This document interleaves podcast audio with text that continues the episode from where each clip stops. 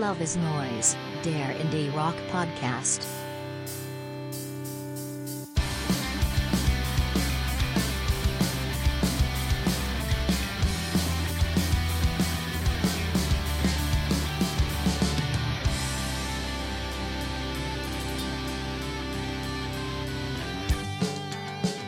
Hallo und herzlich willkommen zu Love is Noise, dem Indie Rock Podcast. Ich bin Max und bei mir sind meine Co-Hosts Uli. Hallo Uli. Servus, hallo. Und dann ist da noch der Philipp. Hi Philipp. Guten Abend.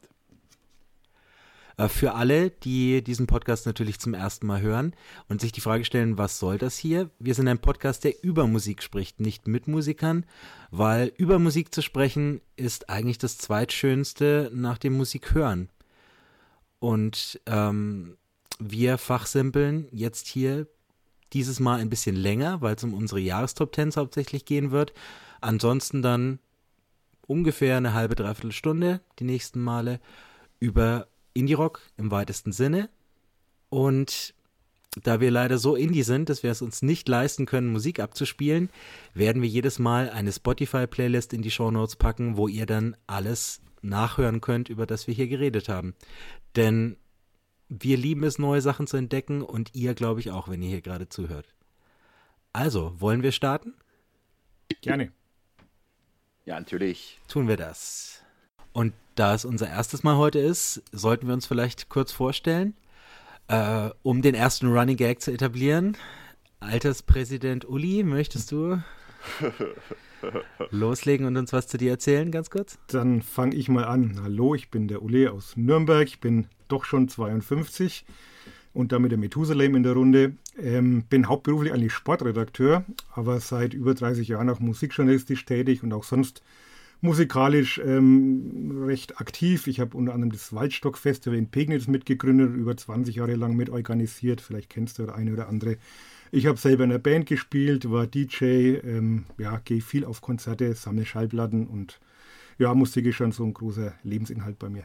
Vielen Dank, Uli. Philipp, machst du gleich weiter? Natürlich. Ähm, ich bin der Philipp aus Nürnberg, bin 34, oh, der Jüngste in der Runde und ich muss auch sagen, wahrscheinlich auch der mit dem wenigsten Fachwissen, was Musik angeht in der Runde. Ich bin äh, Redakteur einer lokalen Tageszeitung und ja, meine Plattensammlung, ich sag mal so, ist nicht viel dabei, wofür ich mich schämen muss, glaube ich zumindest. Uh, ich kann immer noch lernen.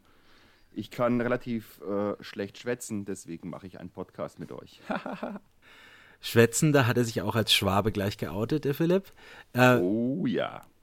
Dann mache ich den Abschluss. Mein Name ist Max, ich komme aus Bamberg, bin Lehrer hier, 36 Jahre alt und habe früher auch in der Band gespielt und gescheiterte Musiker müssen ja dann später mal Musikkritiker werden, deshalb mache ich das hobbymäßig nebenbei noch für eine lokal erscheinende Zeitung und bin nebenbei auch Teilzeit Indie-DJ. Oh, ich muss noch erwähnen, wenn der Max gerade eben sagt, er hat mal, also er ist gescheiterter Musiker. Ähm, Grüße an meine Ex-Band, die Naked Morans. Dann, dann will ich auch meine Ex-Band grüßen. Grüße an Interstellar Orbison. Ja. Geiler Name. Eure Bands findet man ja online nicht, meine schon noch. Doch, ich habe tatsächlich YouTube. heute Nacht eine E-Mail von einem YouTuber bekommen, der ähm, mich erschrocken gefragt hat, ob er ähm, seinen Kanal weiter so benennen darf, wie er ihn benannt hat, nämlich nach dem Namen meiner Band, meiner damaligen. Und er hatte Angst, dass wir ihn verklagen könnten. Ähm, ich habe es ihm, ich hab's ihm dann gestattet, nachdem wir jetzt zehn Jahre keine Musik mehr zusammen gemacht haben und Universal wahrscheinlich nicht mehr äh, noch anrufen wird, habe ich jetzt gesagt. Macht es. Vielleicht hat jemand bei YouTube Sehr gütig, sehr gütig von Und dir. wenn er dann Geld hat, dann kann ich ihn ja immer noch verklagen. Dann kann er den Podcast sponsern. Schauen wir mal. Vielleicht finden sich ja gleich zur Wir ersten sind offen Folge. für Werbeanzeigen. Wir sind offen für jede Art von Werbeanzeigen. Okay, das mit jeder Art diskutieren wir dann nochmal im Detail. Dann wollen wir loslegen mit den News. Legen wir los. Indie News. Und dann sind wir mitten in den Neuigkeiten der letzten Wochen. Das Jahr ist jung, deshalb gibt es noch nicht so viel zu berichten, aber es hat sich bei den Neuerscheinungen, besonders bei den Singles, haben sich zwei erwähnenswerte Dinge ergeben. Das erste ist die erste Single des Radiohead-Nebenprojekts The Smile, die da heißt You Will Never Work in Television Again. Wie fandet ihr denn den Sound von Tom York mit Gitarren. Hat man ja auch 25 Jahre gefühlt nicht mehr gehört. Darf ich was sagen? Du darfst. Bitte, Philipp. Muss, muss Also nicht immer ich der hab- Älteste anfangen. Zunächst mal ein toller Songtitel, You Will Never Work in Television Again. Äh, und äh, nach mehrmaligem Hören finde ich den Song immer besser. Am Anfang war ich ein bisschen ja, skeptisch, aber ich muss sagen, es ist sehr wohltuend, dass Tom York auch noch eine E-Gitarre spielen kann, ohne sie gleich an den Computer anzustecken oder mit einer Querflöte zu vermischen oder was weiß ich was. Also äh, sehr punkig sogar. Und ich fand es wirklich großartig und kann so weitergehen. Ja, bei mir auch äh, durchaus ein Anwärter äh, auf die Songs des Jahres. Weiß nicht, was noch so kommt. Wow. Doch, ich äh, geht mal wie dem Philipp, also je öfter man es hört, ähm, ich finde es für Tom York-Verhältnisse wahnsinnig prägnant und über, überraschend auf den Punkt kommend. Immerhin unter drei Minuten, das hat er, glaube ich, auch schon lange nicht mehr geschafft, einen Song unter drei Ja. Minuten aufzunehmen. Äh, finde es angenehm lärmig, finde äh, das Schlagzeug sensationell. Ähm, da ist ja der Sons of Kemet Drummer äh, dabei. Londoner äh, Jazzband, der bringt da so einen gewissen Vibe rein. Ich weiß, mit Jazz äh, könnt ihr nichts anfangen, das ist nur den über 50-Jährigen vorbehalten. Äh, hat aber was bei dem Song. Also ich finde ihn richtig gut. Dem kann ich mich anschließen. Ähm, kurzer Exkurs. Bestes Radiohead-Album. Okay, Computer, geht nichts dran vorbei. Okay, dann sag ich Pablo Honey wegen Creep, aber eigentlich auch okay Computer. Dann setze ich mich zwischen rein und sage The Bands. Und damit sind die Fronten abgesteckt. und wir kommen gleich weiter zur nächsten Single. Eine Band, die mit ihren ersten beiden Alben gleich ziemlich hoch in den Himmel der in, des Indie-Rock aufgestiegen ist. Fontaines DC aus Dublin, Irland. Die haben anders als The Smile auch gleich ein Album mit angekündigt, das da gälisch wahrscheinlich Skinty 4 heißen wird. Und die erste Single, die heißt Jackie Down the Line. Und die scheint doch eher im Stil des zweiten als des ersten Albums gehalten. Ja, Eure Eindrücke dazu? ich, ich fand äh, ein bisschen gewöhnungsbedürftig, ähm, ziemlich sperrig am Anfang, auch so, so leicht düster, aber auch da, je öfter ich ihn höre, ich finde, es hat was, was Hypnotisches fast. Ähm, ich mag den Gesang. Stimmt, geht eher in die Richtung des, des zweiten Albums weiter. Also nicht so dieser, dieser irische Pub-Rock-Faktor, den sie vielleicht noch hatten, der ist da nicht mehr so zu hören. Aber auch das ist ein Song, wo ich mich aufs Album freue und gespannt bin, was sie da noch nachliefern. Also ich fand äh, gerade das zweite Album, äh, A Death, großartig. Diese neue Single lässt mich irgendwie ein bisschen kalt. Äh, Ich finde es ein wenig belanglos oder langweilig. Vielleicht muss ich es auch einfach öfters hören und ich will es jetzt nicht schlecht machen. Äh, es ist immer noch gut, aber es reißt mich nicht vom Hocker. Ja, mir ging es da ähnlich wie dir, Philipp. Ähm, bei einer ersten Single, da möchte man immer ein Ausrufezeichen erwarten. Ja. Und wenn das jetzt ein Highlight des Albums wird, dann bin ich nicht so freudig gestimmt. Aber geben wir ihnen noch eine Chance. Abwarten. Es gab auch immer schon mal schlechte erste Singles. Aber manchmal ist es ja auch nicht schlecht, wenn man sich ein Album erstmal erarbeiten muss. Das sind dann meistens die, die, von denen man länger was hat, als die Sachen, die sofort ins Ohr gehen und wo man dann aber auch schnell überdrüssig wird. Insofern Das kann mag den sein. Song arrangieren. So spricht der weise Mann. Ja. Diese Erfahrung kommt, glaube ich, erst mit den Jahren. Müssen wir uns noch gedulden. Dann mache ich mir noch ein Bier auf. Danke für den Soundeffekt. ähm, noch ein Bier. Bist du schon beim zweiten? Ja, das war's aber für heute. Ich muss am Morgen arbeiten. Also kurzer Biervergleich, das muss sein. Was wird getrunken? Äh, Heldbräu aus Obereisfeld. Ober aus Obereilsfeld. Ich bin äh, heute mal lokalpatriotisch Nürnberg, ein helles Schanzenbräu. Oh, auch nicht schlecht. Ja. Und was Oh, jetzt kommt, der, jetzt, kommt, jetzt kommt der Bamberger. In Bamberg trinkt man Mineralwasser. Ich habe allerdings auch Hometown Pride äh, Represent Meisels getrunken und zwar ein alkoholfreies Pale Ale. So Oh. Das ist gar nicht so schlecht von Meisel. Das Stimmt, Ja, das ja. ich. Aber wo wir schon beim ähm, Alben reifen lassen sein, ein Album, das sicherlich nicht reifen wird, ist das neue Coldplay-Album. Passend dazu, dankbarerweise hat Chris Martin vor kurzem auch angekündigt, dass Coldplay in Zukunft mit dem Veröffentlichen von Musik aufhören werden, allerdings erst im Jahr 2025. Nun muss man dazu wissen, dass Chris Martin in der Vergangenheit immer schon mal schnell war, wenn es um Ankündigungen ging. Zum Beispiel hat er vor ein paar Jahren auch gesagt, dass Coldplay nicht mehr touren werden, solange das nicht klimaneutral möglich ist. Sie sind oder waren jetzt bereits wieder auf Tour oder haben schon eine angekündigt. Also ob man das jetzt für bare Münze nehmen kann, wir sind gespannt, aber ist es eine gute Entscheidung? Klar. Angesichts des letzten Albums würde ich sagen, wahrscheinlich schon. Oder kann da noch was kommen?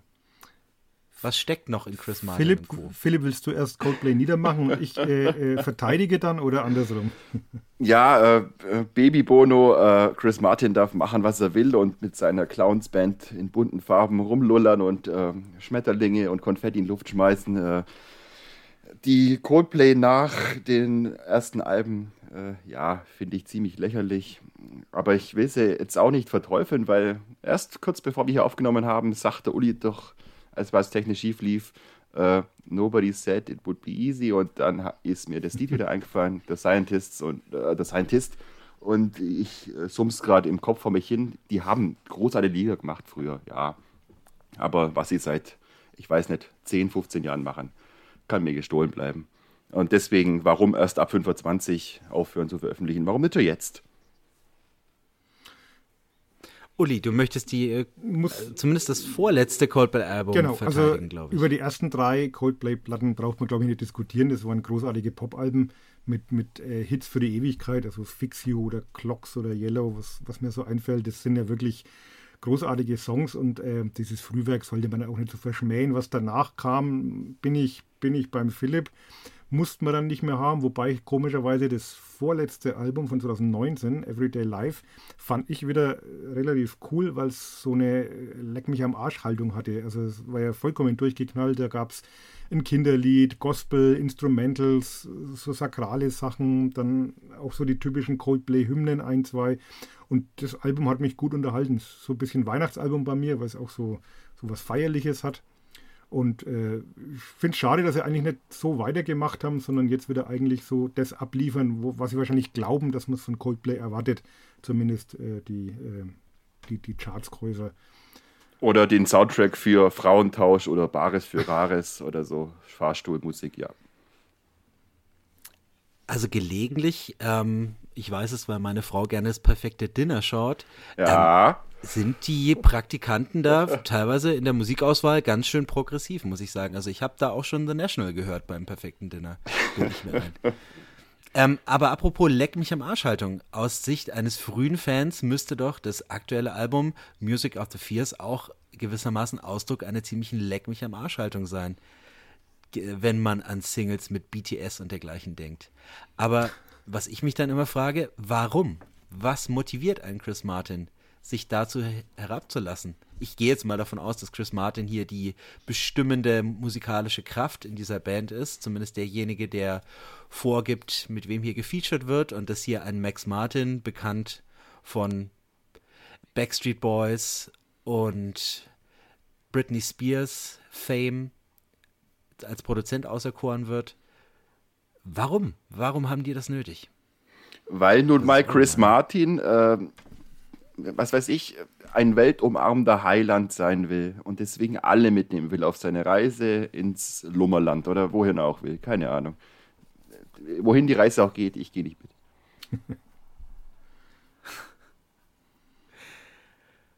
Uli, kannst du dir das erklären? Ja, es ist wahrscheinlich eine gewisse Hybris dabei, also dass man, wenn man schon mal so ein Superstar ist, dann halt wahrscheinlich meint, egal was man macht, es ist irgendwie geil. Also ich denke mal, er findet es ja, ja gut, was er macht. Ähm, mein Gott, warum kommen aber zurück nach so vielen Jahren und machen nochmal was? Ich denke, letztlich äh, will er Musik machen. Ich glaube, ums Geld geht es da gar nicht mehr so sehr. Der dürfte genug haben, um, um bis ans Lebensende klimaneutral um die Welt reisen zu können. Also das ist sicherlich nicht der Antrieb. Aber ich glaube einfach, es ist so eine gewisse Hybris, dass man, dass man dann versucht, einfach immer wieder was Neues zu machen. Ob das dann halt auch gleichzeitig gut ist, ist halt die Frage.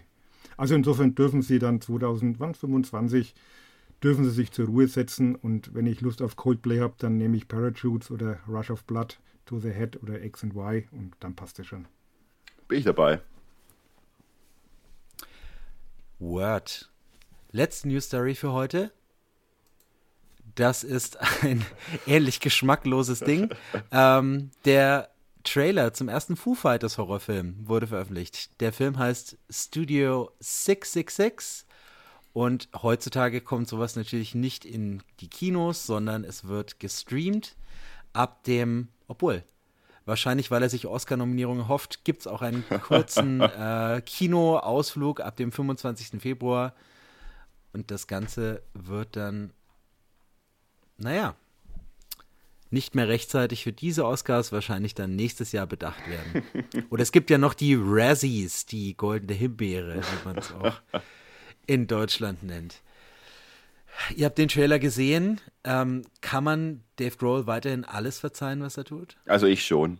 Äh, ich glaube, er ist einfach ein super netter Typ. Das, wer so viele Leute kennt, kann nicht von Grund auf schlecht sein. Ja, seine Omnipräsenz kann vielleicht störend wirken auf manche, aber ich finde ihn wahnsinnig sympathisch immer noch.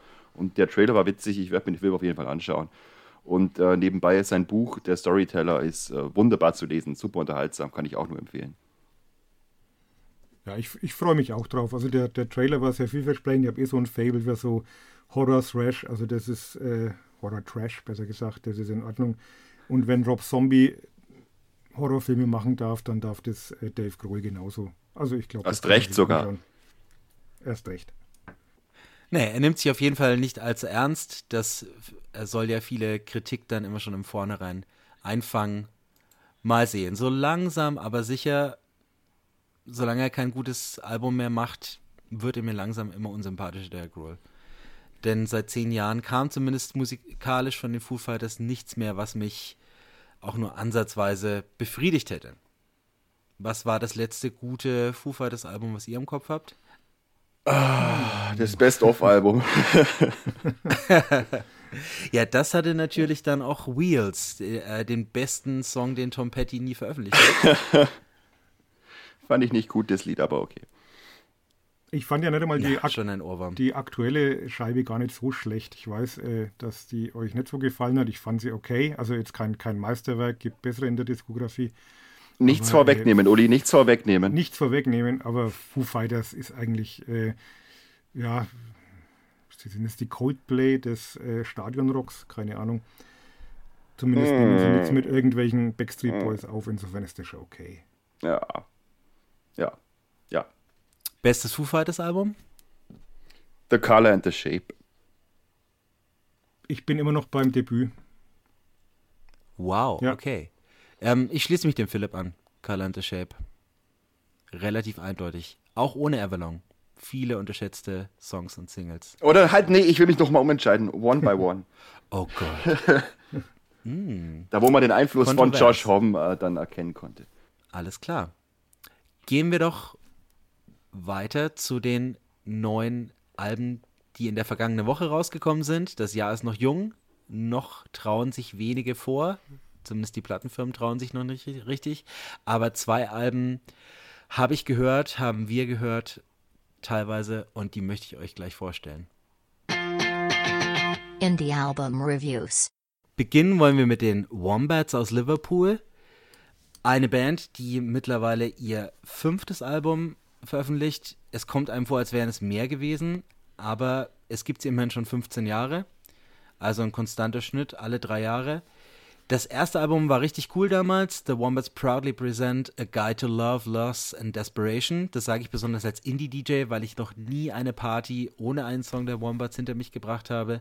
Und da sind auf dem ersten Album gleich vier, die kommen müssen, in wechselnder Reihenfolge. Let's Dance to Joy Division, Moving to New York, Backfire at the Disco und das vierte. Kill the Director, hoffe ich. Kill the Director. This is no Bridget Jones. Mir fällt immer nur diese Textzeile aus der Bridge ein. Ähm, die beiden Alben danach waren ganz nett, hatten den einen oder anderen Song, der hängen geblieben ist. Das waren das Modern Glitch und Glitterbug. Aber schon das mittlerweile vorletzte Album Beautiful People Will Ruin Your Life, das war gar nichts. Tatsächlich ist das neue Album ein kleiner Schritt in die richtige Richtung wieder. Man hat sich hier eine Menge prominente Produzenten ins Boot geholt. Der Sänger und Hauptsongwriter Matthew Murphy lebt mittlerweile auch nicht mehr im kalten, regnerischen Liverpool, sondern im sonnigen Los Angeles. Vielleicht hat ihn das beflügelt. Ähm, das Ergebnis ist ziemlich durchwachsen. Es geht nur wenig richtig in die Beine.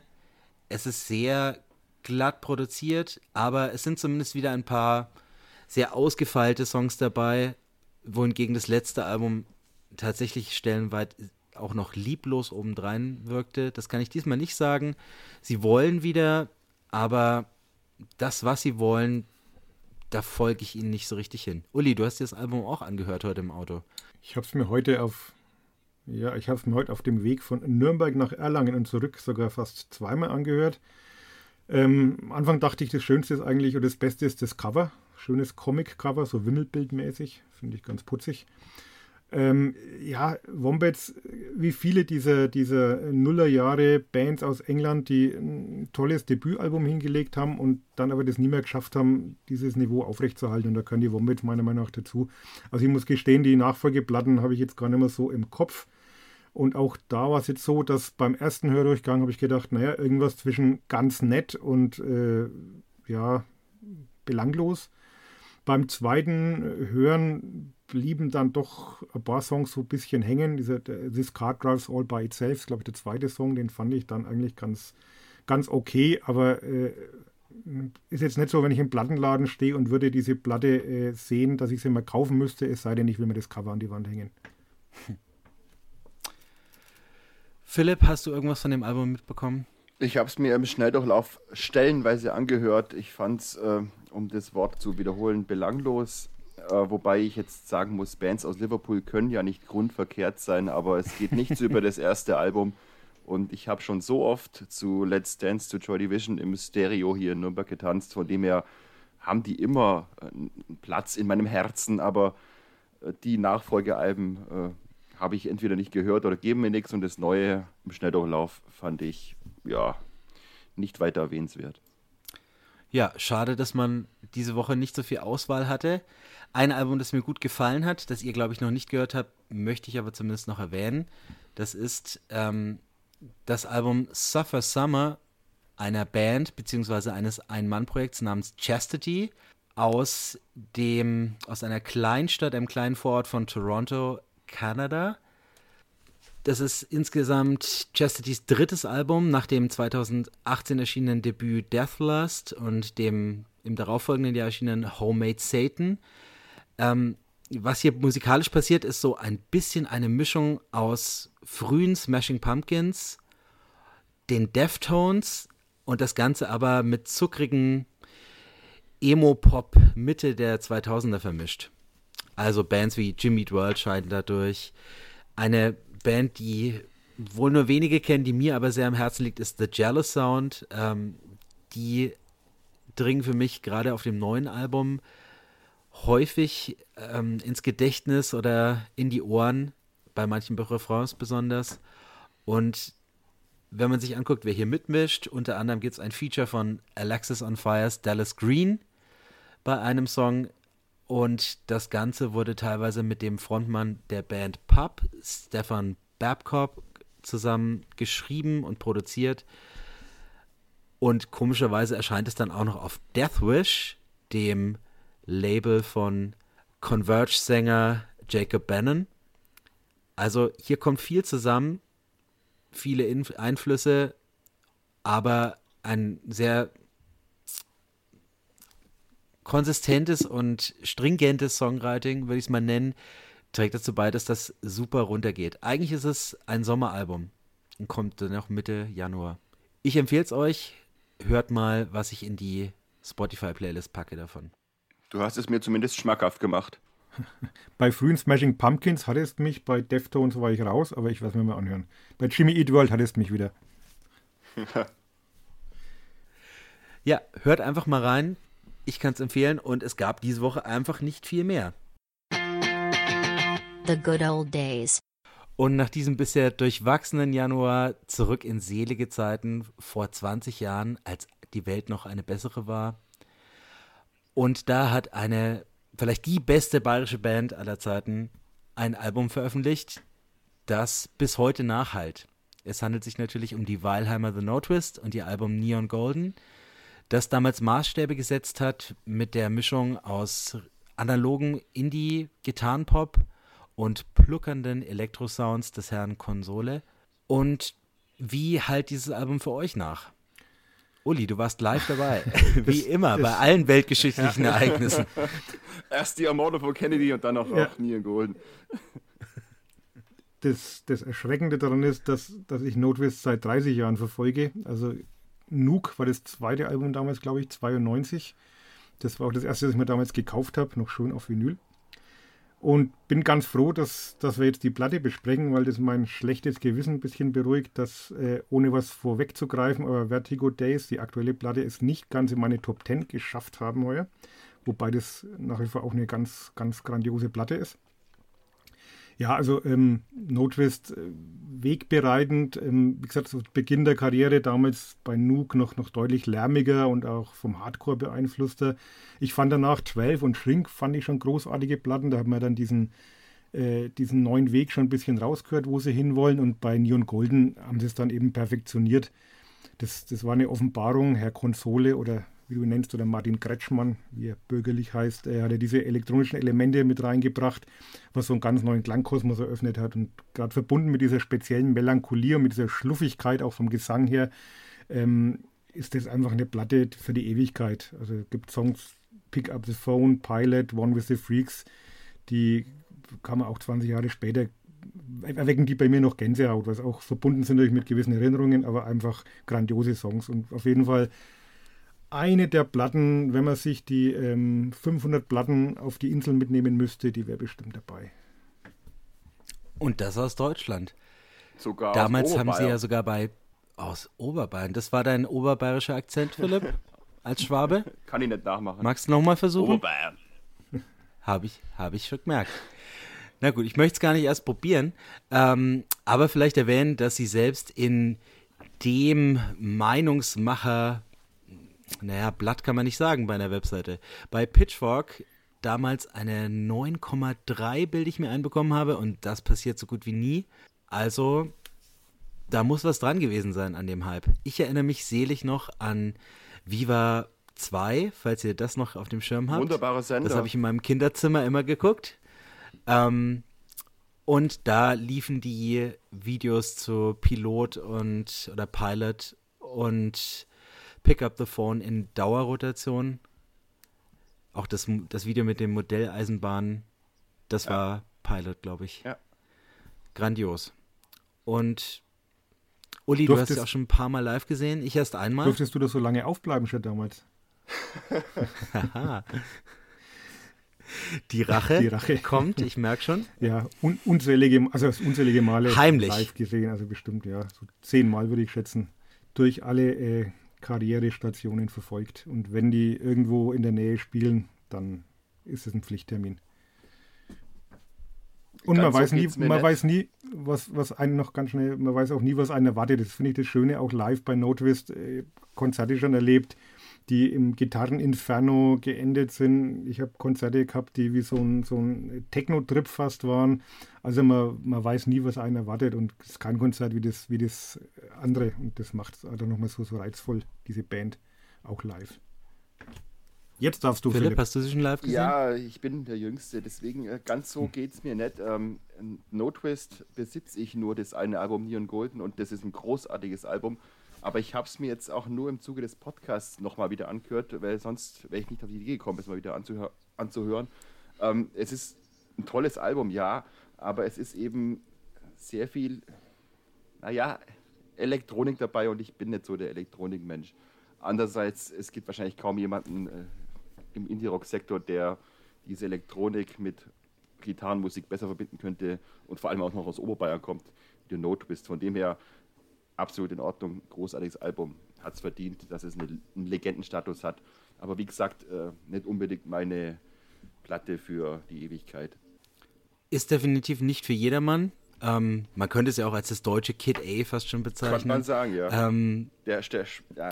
Und das ist auch nur für Kritiker, glaube ich, ein Konsensalbum, Kid A. Aber gut. sind wir dankbar, dass wir sie haben und dass wir sie vor allem immer noch haben. Eben. Und was wir nicht mehr haben, das ist das Jahr 2021. Und deshalb wollen wir jetzt mal einen kurzen Rückblick wagen. Die ganzen Jahres Top 10 und Top 50 sind schon gelaufen, aber es ist unsere erste Folge. Wir müssen es noch nachholen. Gibt viel zu tun. No Go Desmonauts. 2021, das wird nicht als das beste Jahr in die Weltgeschichte eingehen. Und es kam nicht nur, auch Corona-bedingt, einiges an musiktechnischen Enttäuschungen hinzu. Philipp, was war dein No-Go des Jahres 2021? Ach, ich sag's dir, diese vermaledeite Pandemie und ich meine, ich fand Astral Weeks von Van Morrison äh, ist für mich eines der größten Alben überhaupt. Aber Van Morrison hat sich schon in den letzten Jahren, da gab es noch gar kein Corona, ähm, als Idiot erwiesen und die Pandemie hat es nur noch verstärkt. Und in Eric Clapton, unserem guten alten Mr. Slohan Gitarrengott, hat er jetzt ja einen Mitstreiter gefunden für die blödesten, dümmsten Schwurbelungs-, Verschwörungskacke-Theorien. Ähm, es ist einfach sehr, sehr äh, schlimm und ja, fremdschämig und peinlich mit anzuschauen, wie diese im Grunde eigentlich wahrscheinlich ganz großen alten Herren so klein werden im Alter. Wobei man ja sagen muss, Eric Clapton war früher schon, was Politik, war Politik angeht, mit Vorsicht zu genießen. Aber ja, äh, die Pandemie hat das Schlimmste aus den Menschen hervorgebracht, zumindest aus diesen beiden, was äh, alte Musikikonen angeht, finde ich. Es gibt tatsächlich eine relativ aktuelle Nachricht zu Eric Clapton, die seinen Status als Arschloch äh, durchaus bestätigt. Seine Anwälte haben nämlich eine Deutsche verklagt, die bei eBay ein Eric Clapton Bootleg für 10 Euro verkaufen wollte. ja, der Mann braucht Geld.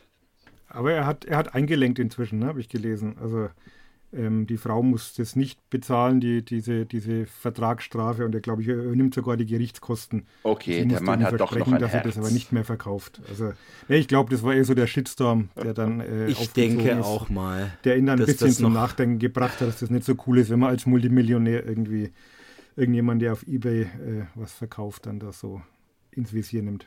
Glaube ich mal, ich weiß es nicht. Vielleicht ist er auch ein guter Mensch, keine Ahnung. Oder er leidet an einer ganz schweren Form von Altersdemenz, ich weiß es nicht guter Mensch oder cooler Mensch. Es gab auch coole Menschen oder Menschen, die man für cool hielt, die dann plötzlich an ganz uncoolen Orten aufgetaucht sind, wie zum Beispiel am 6. Januar in Washington, D.C. auf der Mall beim Protest gegen die ähm, Bestätigung der Wahlergebnisse. Und das waren zwei im Indie-Kosmos durchaus angesehene Herren, einstmals angesehen, namens Ariel Pink und John Mouse. Die haben sich offenbar nur dort blicken lassen, um sich den Protest anzuschauen oder sich auch mitten reinzustellen. Haben wohl davor auch schon ein bisschen leicht sympathisiert mit der Mager Crowd, sind dann aber nicht ins, zumindest nicht ins Kapitol gezogen. Da hat sich dann wiederum ein anderer Musiker blicken lassen. Ja. Shamiro Kai war doch da, oder? Nee, äh, ähm, blicken lassen hat sich äh, ein Mann, dessen äh, Band ich früher sehr gemocht habe, weil sie mein billiger Iron Maiden-Ersatz war, nämlich John Sheffer, der Frontmann von Iced Earth oder jetzt auch Ex-Frontmann von Iced Earth, der sich als, ja, im Grunde Neonazi entpuppt hat, der jetzt auch im Knast sitzt äh, und ich hoffe, er bleibt da für eine ganze Weile. Äh, ich werde es nicht vermissen, die alten Iced Earth-Alben kann ich auch gerne verschenken, äh, wenn jemand sie haben will liegen in Nürnberg in der Fußgängerzone aus. Die nächsten Tage können Sie sie haben. Ja, ich so die Nähe vom Metal zu derartigen Verschwörungstheorien, die kann man ja teilweise noch rekonstruieren vielleicht, aber ja. dass gerade diese Indie-Darlings da auftauchen, diese, die man ohne es zu wissen gleich ungefragt in die linke Ecke steckt. Ähm, wenn man sich dann die Geschichte der beiden anschaut, eher aus extrem gutem Hause, ähm, teure Unis besucht und dann am Ende landet man dort, ist es ein einziges Mysterium. Und wenn der Herr Pink danach noch bei Tucker Carlson sich über Cancel Culture ausholt, dann vergeht es einem erst recht. Bei dem guten alten Tucker Carlson.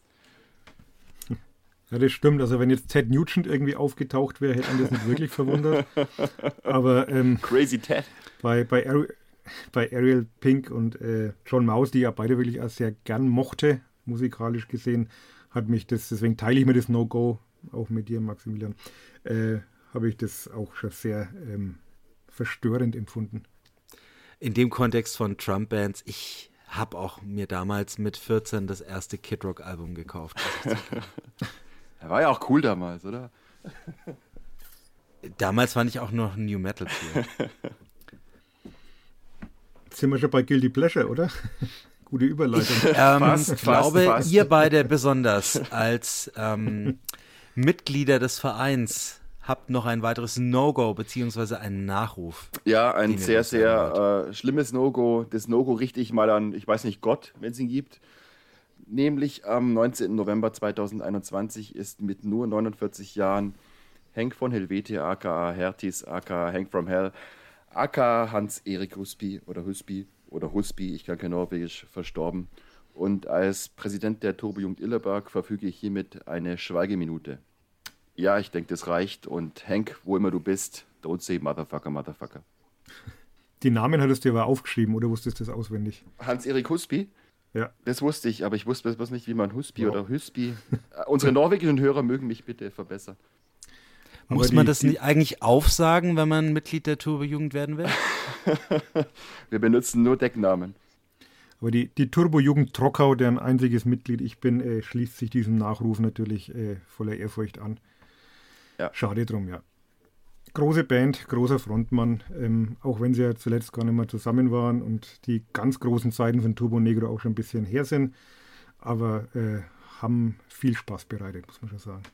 Apocalypse Dudes ist vermutlich das größte europäische Album aller Zeiten, behaupte ich. Und schließe Noch besser damit, als S-Cobra? Ja, ja. Ich schließe mich damit der Meinung von Jello Biafra an, glaube ich. Okay, wenn, wenn der das sagt. Wer, und wenn der das sagt. dazu wieder, wer sind wir da zu widersprechen? So sei es. Ähm, es gab auch No-Gos, die wir allerdings gar nicht so schlimm fanden. Nämlich unsere Guilty Pleasures des Jahres. Philipp, du hast dir da richtige Krache rausgesucht. Ja, äh, einerseits. Magst du gleich mal anfangen? Ich, ganz kurz, äh, wegen ähm, dem ABBA Revival letztes Jahr habe ich mal wieder eine Best-of-Platte von meinem Papa gehört und jetzt muss ich sagen, äh, schäme ich mich, dass ich früher ABBA als so eine Schwedenschlagerband für Omas und Opas bezeichnet habe, denn äh, mir ist erst jetzt aufgefallen, was für großartige Songs Benny und Björn da geschrieben haben, was für wunderbare Melodien, von dem her kein Wort mehr gegen ABBA. Und mein zweites Guilty Pleasure wir haben es vorher schon erwähnt, sind Limp Bizkit. Ich bin nun mal ein Kind der 90er und auch von New Metal und der Anfang 2000er. Und die haben letztes Jahr auch ein neues Album rausgebracht und das heißt Still Sucks. Und ja, ich muss zugeben, es tut es total. Die Band, das Album, Fred Durst, aber leider geil. Kein Kommentar, möchte ich fast sagen. Ich muss leider gestehen, zu meiner Schande, dass ich das Album nicht gehört habe. Ich weiß nicht, wie mir das passieren das konnte. Das musst du auch nicht. Ähm, ich kann mir allerdings vorstellen, wie es klang. Ich habe Limp Bizkit sind mir einmal begegnet im Jahr 2021 und zwar im Rahmen einer Doku ähm, des Woodstock Festivals 1999. Das großartigste ähm, Woodstock, das es jemals gab. Die Doku ist allerdings sehr empfehlenswert ja. und Limp Bizkit, ja, die, den wurde ja im Nachhinein so ein bisschen die Rolle der Eskalateure zugewiesen, ja. was, glaube ich, tatsächlich übertrieben ist, aber ähm, es macht sie zumindest nicht zu einer sympathischeren Band. Nein, das ist wahrscheinlich eine der unsympathischsten Bands, die ich kenne. Aber ja, wie gesagt, leider geil, ich kann nichts gegen tun. Irgendwie wippe ich da trotzdem mit. Und Uli, an dir ist, um deinen Spruch vorwegzugreifen, durch die Gnade der frühen Geburt, ja. New Metal und Limp Bizkit komplett vorbeigegangen. Dummerweise sind die nicht an mir vorbeigegangen, weil ich, ähm, ich das Gefühl, die jedes Jahr äh, entweder Linkin Park oder Limp Bizkit im Wechsel bei Rock im Park äh, anschauen musste. Also ich, ich, wohne gleich neben Rock im Park sozusagen, deswegen muss ich da auch immer hingehen. ähm, nicht unbedingt immer wegen der Musik, aber wenn schon im Vorgarten praktisch stattfindet, dann gehen wir da natürlich hin. Ach, du bist immer der alte Typ, ähm, der auf dem Balkon steht und gegen uns schimpft, oder wie? ich gehe lieber selber hin. Und ähm, gefühlt waren die wirklich mal zeitlang im Wechsel jedes Jahr da irgendwie präsent und äh, musste dann mal schauen, dass ich irgendwie dem entgehe. Also es sind wirklich so Bands, mit denen ich nichts anfangen kann. Und allein für die Limp Bizkit-Version von äh, Behind Blue Eyes von The Who ähm, können sie geteert und gefedert äh, Ja, aus der ja. Stadt getragen. Das stimmt schon. Dieses Ähm, großartige ja. Gitarrensolo mit so einem Dreck auf so. Ja, nee, fangen wir gar nicht damit an. Nein, Das möchte ich jetzt schon genauer wissen, weil es bei dem kleinen Lokalfestival Rock im Park nur eine Bühne gibt, musstest du die entweder Link, Ja, ich musste oder ja um- Park jedes Jahr sehen? man muss ja immer dran vorbeilaufen, wenn man dann zur anderen Bühne will. Natürlich war ich dann immer irgendwo anders. Wobei ich mich dann um die Zeit, wenn die gespielt haben, oft auch schon gar nicht mehr so richtig erinnern kann, wo ich war, aber ähm, man musste da immer irgendwie dran vorbei. Also so ganz entkommen ist man dem Ganzen nie. Aber das ist eine gute Überleitung zu meinem Guilty Pleasure, weil New Metal mag ich nicht, aber nichts gegen Metal. Bin in den, den 80ern damit sozialisiert worden, also das kriegt man aus mir auch nicht raus. Und deswegen ist mein Guilty Pleasure im vergangenen Jahr Halloween gewesen. Die haben ja ein, äh, also Reunion ist jetzt der falsche Ausdruck, weil die haben sich ja nie aufgelöst, die gab es ja immer, aber sie haben sich vor drei Jahren, glaube ich, ähm, mit allen drei Sängern zusammengetan, die äh, in der Bandgeschichte dazugehörig waren. Also Kai Hansen, Michael Kiske, Andi Deris haben da auch eine Tour gemacht, war ich auch beim Konzert natürlich in Bamberg, in deiner Heimatstadt. Ähm, grandioses Konzert, drei Stunden, die ganzen Kracher aus den 80er Jahren, Keeper of the Seven Keys, Part 1, Part 2 und so weiter. Und ja, letztes Jahr sind sie nochmal ins Studio gegangen, haben nochmal äh, ein Album aufgenommen, was stilistisch äh, genau da reinpasst. Also das äh, beamt einen zurück nach 1985, 86. Äh, ihr wisst jetzt nicht, von was ich spreche, aber ähm, es war eine, eine schöne Zeit, als man noch äh, äh, Stretch-Jeans anhatte und die Haare lang waren. Und ähm, ja, ist so ein Teil meiner, meiner Jugend, meiner Sozialisation und äh, das kriegt man nicht so ganz raus bei mir. Also so für Metal ist in meinem Indie-Herzen immer ein Plätzchen frei. Ein großer Spaß. Und ich finde, es gibt guiltier Guilty Pleasures wie Halloween zu hören, glaube ich. Womit ich dann auch zu meinen komme. In meinem Indie-Herzen ist immer ein Platz für Pop-Punk frei und es war ein Stück weit ein Jahr des Pop-Punk, der Rückkehr des Pop-Punk. Das ging ähm, in schlecht. Ein Rapper namens Machine Gun Kelly hat plötzlich Pop-Punk gemacht. Die Tochter von Will Smith hat plötzlich Pop-Punk gemacht. Aber eine Disney-Prinzessin hat plötzlich auch Pop-Punk gemacht. Das ist Olivia Rodrigo, an der nichts vorbeiging 2021. Und ihr Song Good for You, den habe ich einfach nicht aus dem Kopf bekommen. Und als jemand, der selbst Avril Lavigne mit dem ersten Album noch ganz nett fand, ich möchte jetzt nicht übertreiben. Ähm, Hey, nix ja, gegen Avril Lavigne, die war echt süß. Die sieht auch immer noch aus wie früher, Echt? Philipp. Lange ich mal hab an. sie lange nicht mehr gesehen. eine Single veröffentlicht. Okay. Und wie alle, die meisten, die jetzt plötzlich Pop-Punk machen, hat sie zusammen mit Travis Barker von Blink-182 eine Single gemacht. Oh. Aber jetzt komme ich von Olivia Rodrigo weg. Die, die hat einfach mit ganz vielen überbezahlten Produzenten eine Single gemacht und es ist gut gegangen. Und die Grammys werden es wahrscheinlich beweisen, wenn sie jetzt dann doch stattfinden im April. Wo wir wofür, äh, womöglich auch die andere Band aus meinen Guilty Pleasures, über die ich vorher noch gehatet habe, sehen werden. Und das sind Coldplay, weil auch deren erste Single Higher Power mir nicht mehr aus dem Kopf gegangen ist. Und da hat Max Martin dann doch nochmal bewiesen, dass er es kann, mit so einem 80s Keyboard Overload und einem so infektiösen, man möchte das Wort in, dem, in Verbindung mit dem Jahr gar nicht gebrauchen, äh, Refrain, den musste meine Frau häufiger ertragen, wenn ich ihn durch die Wohnung geschrien habe. Hast du ihn gerade Max Martin genannt? ja, ähm, das ist der Produzent. Ach so, ich dachte, du meinst Chris Martin, Entschuldigung. Genau, Chris und Max Martin. Oh. Ein, äh, ein Nightmare-Team, das dann dennoch einfach einen guten Song auf dem Album noch hinbekommen hat. Okay, wollen wir zu den richtig guten Sachen dieses Jahres kommen? Gerne. Es Dann wird Zeit. sind. Dann ist es nun Zeit für unseren Headliner, die Alben des Jahres 2021, zumindest unsere. Der Headliner. Die Alben des Jahres 2021, zumindest unsere persönlichen. Und ich fange mal kurz an mit einem Album, das wenige auf dem Schirm haben werden, war in wenigen äh, der großen Listen vertreten, aber es hat einen besonderen Platz in meinem Herzen. Es ist A Billion Little Lights von Wild Pink, einem, naja, auch ein Mann-Projekt einer Band ähm, aus Brooklyn, die das Heartland im Herzen trägt. Sie vermischen auf dem Album elektronische Elemente mit Folkrock und das Ganze so schlüssig und ähm, in einem Breitband-Sound, in dem man sich einfach nur reinlegen möchte. Äh, einzelne Songs stechen auch heraus. Für mich, ähm, You Can Have It Back ist für mich der Hit der Platte, aber das ist ein Album, das nicht auf irgendwelche Singles baut, sondern wo die Songs wirklich ineinander übergehen und das einfach ein Feeling erzeugt. Deshalb habe ich es auf Platz 1 letztendlich. Es hat sich aber erst im Nachhinein so rauskristallisiert. Ich hatte dieses Jahr irgendwie nicht die Platte, wo ich gesagt habe, das ist auf jeden Fall das beste Album des Jahres. Das ist jetzt einfach mein persönlicher Konsens. Kann ich nichts dagegen sagen. Ich fand das ziemlich schön. Ähm, ich fand, äh, ich bin kein Freund von Elektronik, äh, wie ich schon gesagt habe, aber hier fand ich es in einem ganz, ganz angenehmen Maß. Und wie du es gesagt hast, äh, das Album ist fast schon filmisch sehr, sehr angenehm zu hören. Habe ich nichts dagegen, dass es auf deiner Liste ist.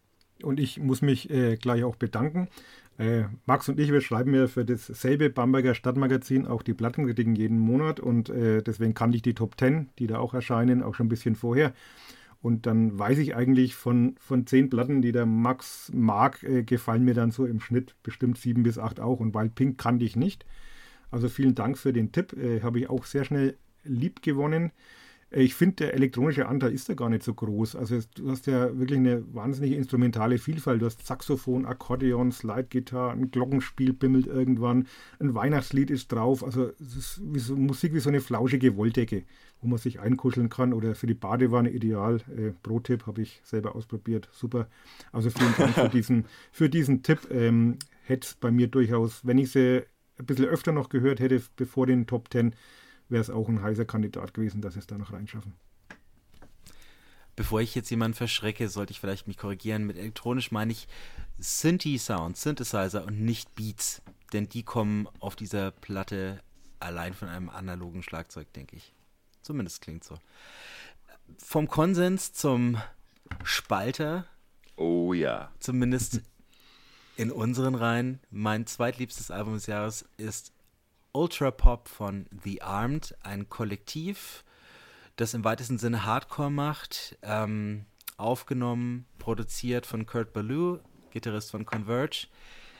Extrem komprimierter Sound, extrem dicht ähm, und trotzdem extrem vielseitig und immer wieder was Neues zu entdecken zwischen Mathcore, Shoegaze, ein bisschen Manchester meine ich zu erkennen. Ähm, Indie-Pop, Elektropop. Es ist alles drin. Es ist ziemlich wild und ziemlich hart stellenweise.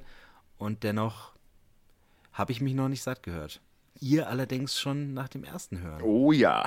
Also ich zum Beispiel war so satt, dass ich mich nach 20 Minuten brechen musste mental von diesem, ja, in meinem Grunde, äh, wie sagt man, so ein richtiger Soundbrei. Äh, Kunst um der Kunst willen in ihrer extremsten Form. Darunter liegen teilweise richtig gute Lieder, glaube ich. Aber ja, nee, nee, es ist, also es war für mich richtig körperlich unangenehm, das Album zu hören. Ich habe es auch deswegen nicht ganz durchgehört. Es war, ja, ich habe es mal verglichen wie mit so einem Pickel am Arsch, den man nicht wegbekommt. Äh, ich will es auch nicht mehr hören. Äh, auf Ultra Pop kann ich ultra verzichten. Sorry, Max. Das ist das No-Go auf deiner, auf deiner Jahresliste. nee. Äh, also, das sind bestimmt alles gewiefte Musiker. Aber dieses Azi-Fazi, Übergedöns, uah, nee. Nee, danke. Ich fand's. Ähm, Gern geschehen. ähm, also, ich habe versucht, das Ding äh, im Fitnessstudio anzuhören und äh, habe dann gemerkt, dass, dass die Leute um mich herum mich irgendwie so leicht äh, verängstigt angeschaut haben irgendwann, weil ich offenbar meine Übungen, meine Übungen äh, relativ hektisch plötzlich gemacht habe. Und äh, also ich, ich schwank da zwischen interessant, äh, phasenweise großartig und absolut unhörbar, macht mich wahnsinnig. Also du hast das letzte Mal, uns darüber unterhalten haben, hattest du das wunderschöne Wort Mindfuck äh, benutzt und ich glaube, das trifft, jetzt glaube ich mir jetzt mal von dir, äh, trifft schon ganz gut. Und äh, also einen Bonuspunkt kriegen sie auf jeden Fall noch dafür, dass Mike Lanigan noch auftaucht, einer meiner Helden, der auch mit irgendwie mitgrummelt am Schluss. Und ja, muss man, muss man mehrmals hören vielleicht, aber wahrscheinlich reicht auch ein halbes Mal hören. Wenn man es nicht mag, dann ist es schon schwere Kost. Aber nicht uninteressant. Macht euch selbst ein Bild, würde ich sagen. Platz 3 bei mir ist eine Band namens Foxing. Ihr Album Draw Down the Moon ist ihr mittlerweile viertes Album und die Band ist vom Midwest Emo über den Post-Rock mittlerweile im Art Pop gelandet. Ähm, die Stimme ist hoch und gewöhnungsbedürftig, aber nicht 0815 Emo und es ist ein instrumental sehr interessantes Album, das außerdem viele Pop-Songs in sich birgt. Also starke Melodien und hat mich einfach mitgerissen. Ist aber sicherlich auch eine Geschmacksfrage. Pla dazu ein Wort? Oder ja, soll ich gleich na, Mich hat es vom Sound her sehr an MGMT oder Empire of the Sun erinnert. Ähm, das ist eine Musik, die, die höre ich gern zum Bügeln, wenn ich bügeln würde. Ähm, ähm, ja, ist, ist okay. Also nichts für meine, für eine Jahrestop 10, aber auch äh, kein Sie ahmt. Also okay, aber jetzt in meinen Ohren nichts Weltbewegendes. Nette Gebrauchsmusik. Ich schließe mich Ulis Urteil an. Dann mache ich gleich weiter. Äh, mit der Band Aeon Station. Observatory ist das Album und hier handelt es sich um einen der beiden Songwriter der Band The Rents, die um die Jahrtausendwende mit ihrem Album The Meadowlands Kultstatus erreicht haben. Eine Band und ein Album, das mir damals und seither nicht wirklich was gegeben hat, aber dieses Album hier hat mich mit seinem einerseits ruhigen, andererseits bombastischen mit 2000er Indie-Sound richtig mitgerissen. Ähm, große Songs, große Emotionen und wenn das übrig ist von The Rents, dann kann ich damit leben. Der andere Songwriter hat allerdings für dieses Jahr seine Antwort, musikalische Antwort schon angekündigt. Auch darauf bin ich gespannt. Sup Habt ihr es gehört? Super Album, also neben Wild Pink äh, mein zweites Dankeschön für die Entdeckung, weil ich sie auch nicht kannte. Äh, mag den, den Enthusiasmus, mit dem die sich in ihre Lieder stürzen. Finde ich ganz, ganz großartiges Album, das auch mit jedem Mal hören noch wächst. Super Platte. Ich sollte es wahrscheinlich öfters hören, um es wertzuschätzen. Ich habe es einmal kurz gehört, muss es öfters hören, hat mir gefallen, kann aber noch keine richtige Meinung dazu haben, weil ich es einfach zu selten gehört habe. Es hat mich stellenweise ein bisschen an frühe Arcade Fire erinnert. Nicht ganz so monumental vielleicht und nicht ganz so breit instrumentiert, aber dieser Überschwang und die Intimität, diese, die aufeinanderprallen, das hat mich irgendwie ja, aufs Neue gepackt. Und damit sind wir beim Konsensalbum des Jahres 2021. Woo! Unerwartet, unser Konsensalbum. Das auch sonst niemand auf der Liste hatte. Wir, sein, wir sind einfach den anderen voraus, Es geht um die Band Kiwi Junior mit ihrem Album Cooler Returns. Und wollen wir gleich drüber reden oder wollen wir es uns für eure Listen aufnehmen? Nö, nö, Aber gleich, komm. Was wir haben, haben wir. Okay, Kiwi Junior, Oldschool, 90er Indie-Sound, würde ich behaupten. Bisschen Slacker-mäßig, Pavement in den Vocals, aber ein extrem hittiges, kurzweiliges Songwriting. Die Songs selten länger als drei Minuten, auf den Punkt, eingängige Melodien, irgendwas hinzuzufügen? Ich habe mir extra, ich habe mir extra eine Liste gemacht, weil diese Band habe ich nur dank dir entdeckt. Ähm, musste beim ersten Hören, also beim ersten Ton, gleich an die Violent Femmes und Blister in the Sun denken, aber hast recht, auch viel Pavement dabei. Äh, es ist so eine Band, die man schwer nicht lieb haben kann, finde ich. Äh, mir gefällt auch vor allem der Gesang, äh, das ist so, so konzentriert gelangweilt zu klingen wie äh, Julian Casablancas von den Strokes. Äh, extrem nerdig, extrem ironisch und äh, einfach nur klasse Textzeilen allein aus dem Lied Dodger kann man sich äh, Sachen äh, oder, oder Strophen aufs T-Shirt drucken, finde ich. Ja, äh, ich habe die Band sofort League gewonnen und ähm, ich glaube, äh, wie hieß das Lied mit Haircut? Ähm, Only Here for Haircut habe ich eine Woche lang im Zug vor mich hingesummt. Ähm, ich habe mich in äh, Wild äh, Kiwi Jr. verliebt und ein grandioses Album. Dem ist nicht hinzuzufügen. Auch in deiner Top 10 später ja. vertreten. Ähm, mein nächstes Album ist eigentlich ein Guilty Pleasure, das es aber dann doch sogar in meine Top 10 geschafft hat. Oh Wonder heißt die Band. Das ist ein Pärchen, das sich wohl im Laufe der Aufnahmen oder kurz vor den Aufnahmen zu diesem Album getrennt hat und dieses Album einfach darüber gemacht hat. Es ist zweistimmiger Indie-Elektropop im weitesten Sinne. Betonung liegt auf Pop. Ähm, aber auf diesem Album haben sie wirklich die größten Melodien rausgeholt, orientieren sich in der Produktion ähm, ein bisschen an Bon Iver, den letzten Bon Iver-Alben, was die Vocals angeht, was die, naja, Autotune, ähm, Exzesse angeht, aber in geschmackvollen ähm, Maße. Und da es dieses Jahr kein neues Bon Iver-Album gab, war das so ein bisschen der Ausgleich für mich. Euch wahrscheinlich zu poppig und ich zu glatt. Ich sag mal so, wenn man schon in der Badewanne liegt und die Wild Pink Platte ist rum und das Wasser ist noch warm, dann kann man locker mit Oh Wonder noch mal eine halbe Stunde drin bleiben. Ja, lauwarme Musik. mit viel Schaum. Also das Badewasser steht schon. Ja, okay. Ich verstehe schon.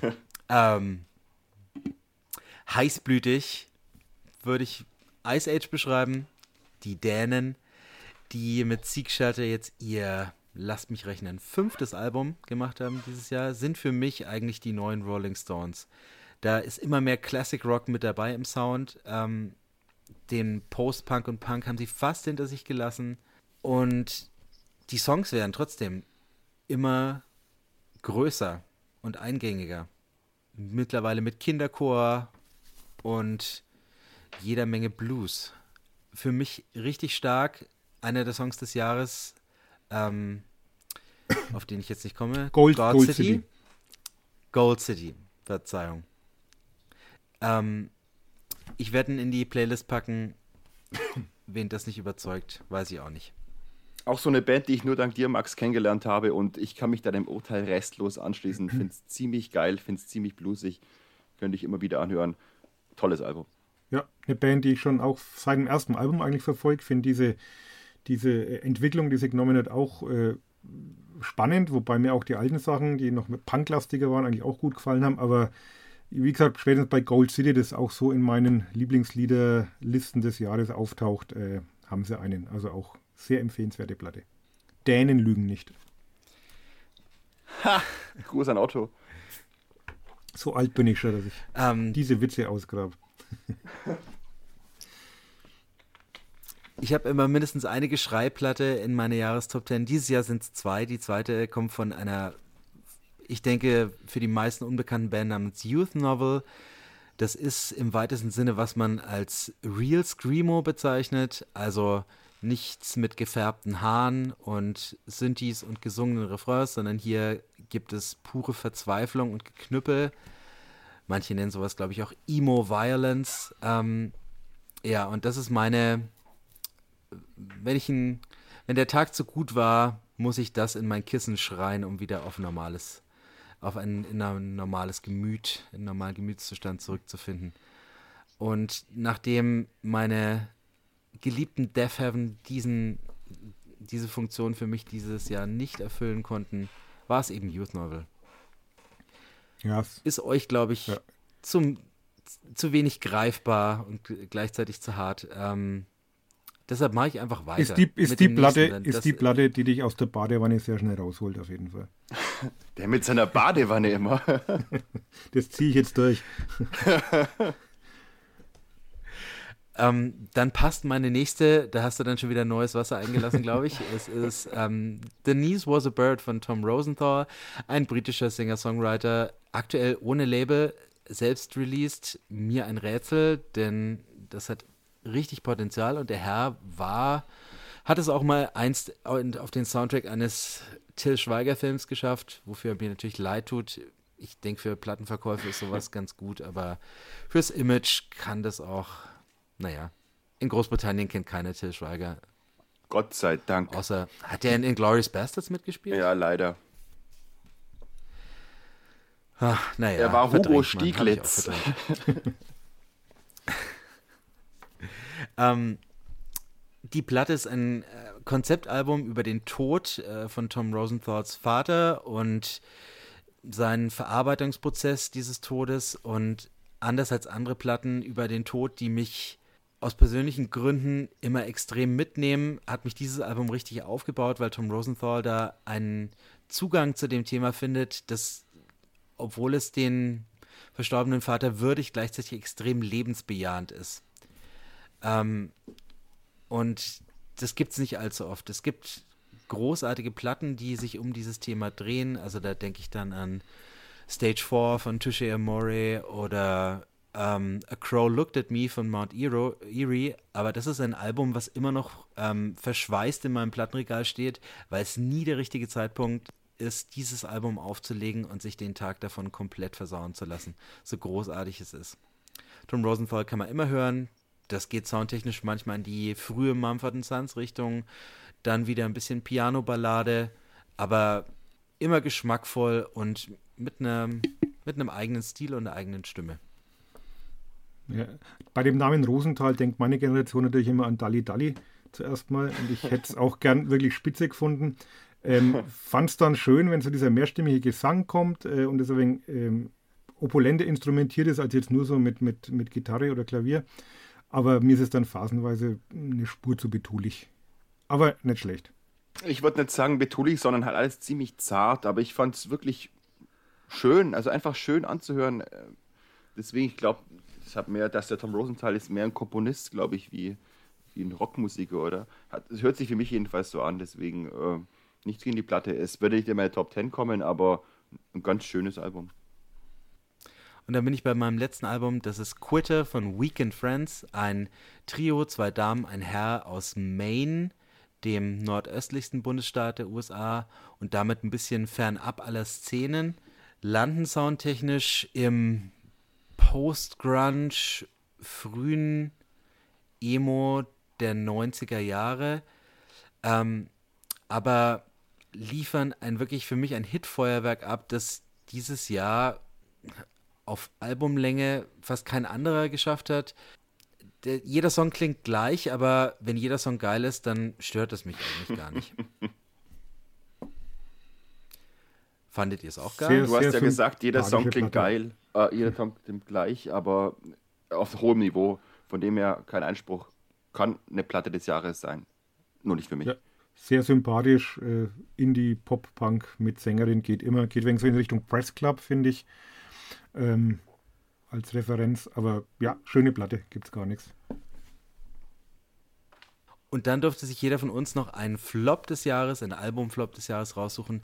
Meiner war Path of Wellness von Sleater Kinney, einer Band, zu der ich spät gelangt bin, weil ich ihre ähm, 2000er Album damals verpasst habe. Ähm, und ich bin dann eingestiegen mit No Cities to Love, ihrem vorletzten Album das mich richtig umgehauen hat mit seiner Wahnsinns-Gitarrenarbeit, seinen tanzbaren, zackigen Beats und ähm, mitreißenden, extrem aufgedrehten Vocals. Und dieses Album hier ist ein relativ mediokrer Abklatsch des Ganzen. Ich weiß gar nicht, ob es überhaupt noch versucht, alte, in alte Zeiten anzuknüpfen.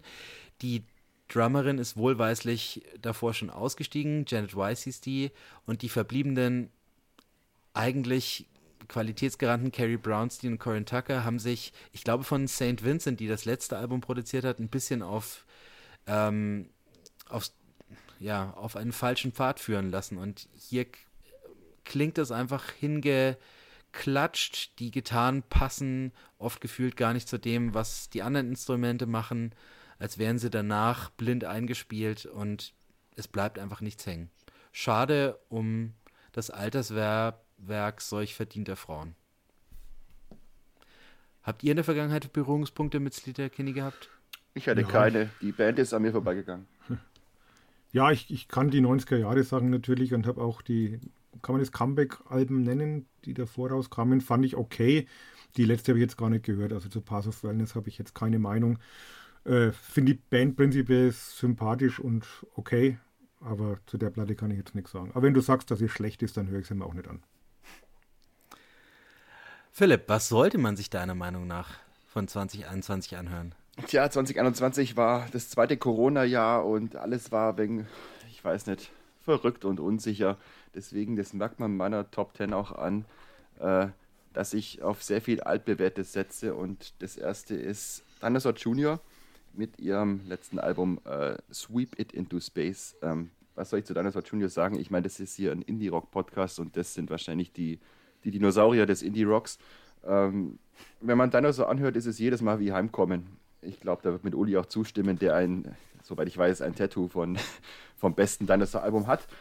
Ähm, ich kann auch gar kein Lied empfehlen. Allein schon das erste Lied, I Ain't oder I Met the Stones, das zweite Lied, das sind Lieder, ich, ich höre sie und ich bin daheim und es ist kuschelig warm und keiner spielt die Gitarre so wie Jay Maskis und keiner singt so wie Jay Maskis. Es ist immer wieder schön zu wissen, dass es sie noch gibt.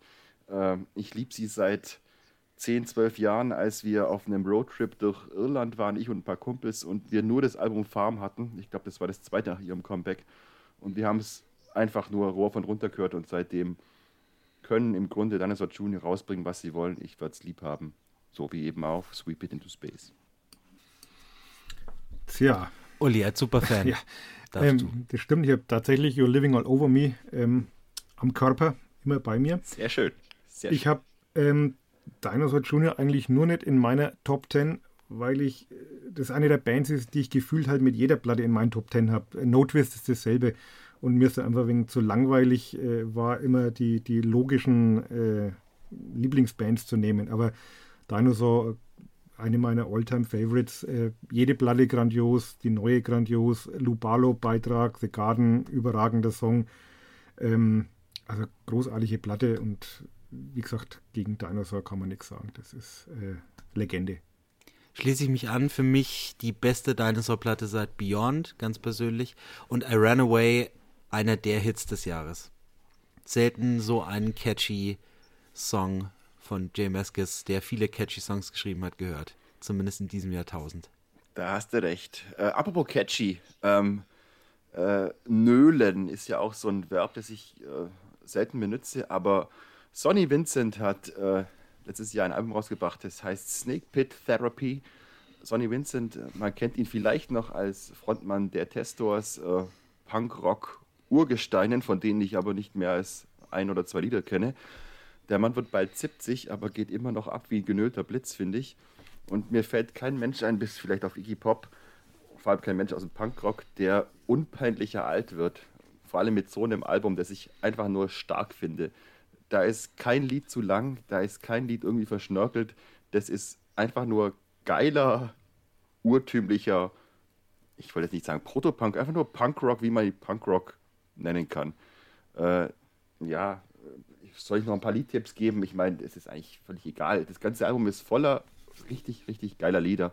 Ich würde Not Alone zum Beispiel empfehlen. Aber an sich, äh, Sonny Vincent, äh, toller Typ. Ich hoffe, er wird 100, wenn er so weitermacht. Absolut coole Platte, cooler Typ. Ich hatte die Ehre, mit ihm mal ein Papier zu trinken vor vielen Jahren. Also äh, neige sehr mein neidisch. Haupt in Ehrfurcht. Bitte? Ich bin sehr neidisch. Nee, ganz, ganz äh, cooler Typ ähm, und äh, ja, erwachsener Punkrock. Also so kann man in Würde als Punkrocker altern und muss sich nicht schämen und das ist wirklich aller Ehren wert. Großartige Platte, bin ich bei dir. In Würde als Punkrocker altern. Philipp, was ist deine nächste Platte? Äh, ich weiß, da bist du vielleicht nicht meiner Meinung, aber ich bin nun mal ein Ärzte-Ultra und ihr letztes Album, also vor den letzten zwei, das ist auch schon wieder über zehn Jahre her, glaube ich, das war auch und das war ziemlich, ziemlich schwach und ich dachte mir, wenn sie sich jetzt auflösen, oh Gott. Aber dann haben sie 2020 aus dem Nichts das Album Hell rausgebracht und gefühlt ein halbes Jahr später oder fast ein halbes Jahr später kam eben letztes Jahr dann auch noch Dunkel raus. Mir gefällt Hell zwar besser, aber Dunkel hat auch tolle Songs. Ich äh, empfehle Anti, ich empfehle Doof, ich empfehle Kraft, ich empfehle Besser. Und ich empfehle sogar Our Bass Play Hates This Song, obwohl der wirklich ein bisschen demotivierend wirkt, weil da die Ärzte äh, im Grunde ihre Agenda völlig, völlig unironisch äh, auf den Punkt bringen, was eigentlich gar nicht sein müsste. Trotzdem, äh, Bela Farinrod können machen, was sie wollen. Und einfach nur ein starker Doppelschlag. Äh, deswegen ist Dunkel auf jeden Fall auf meiner Top 10 für 2021 mit drauf.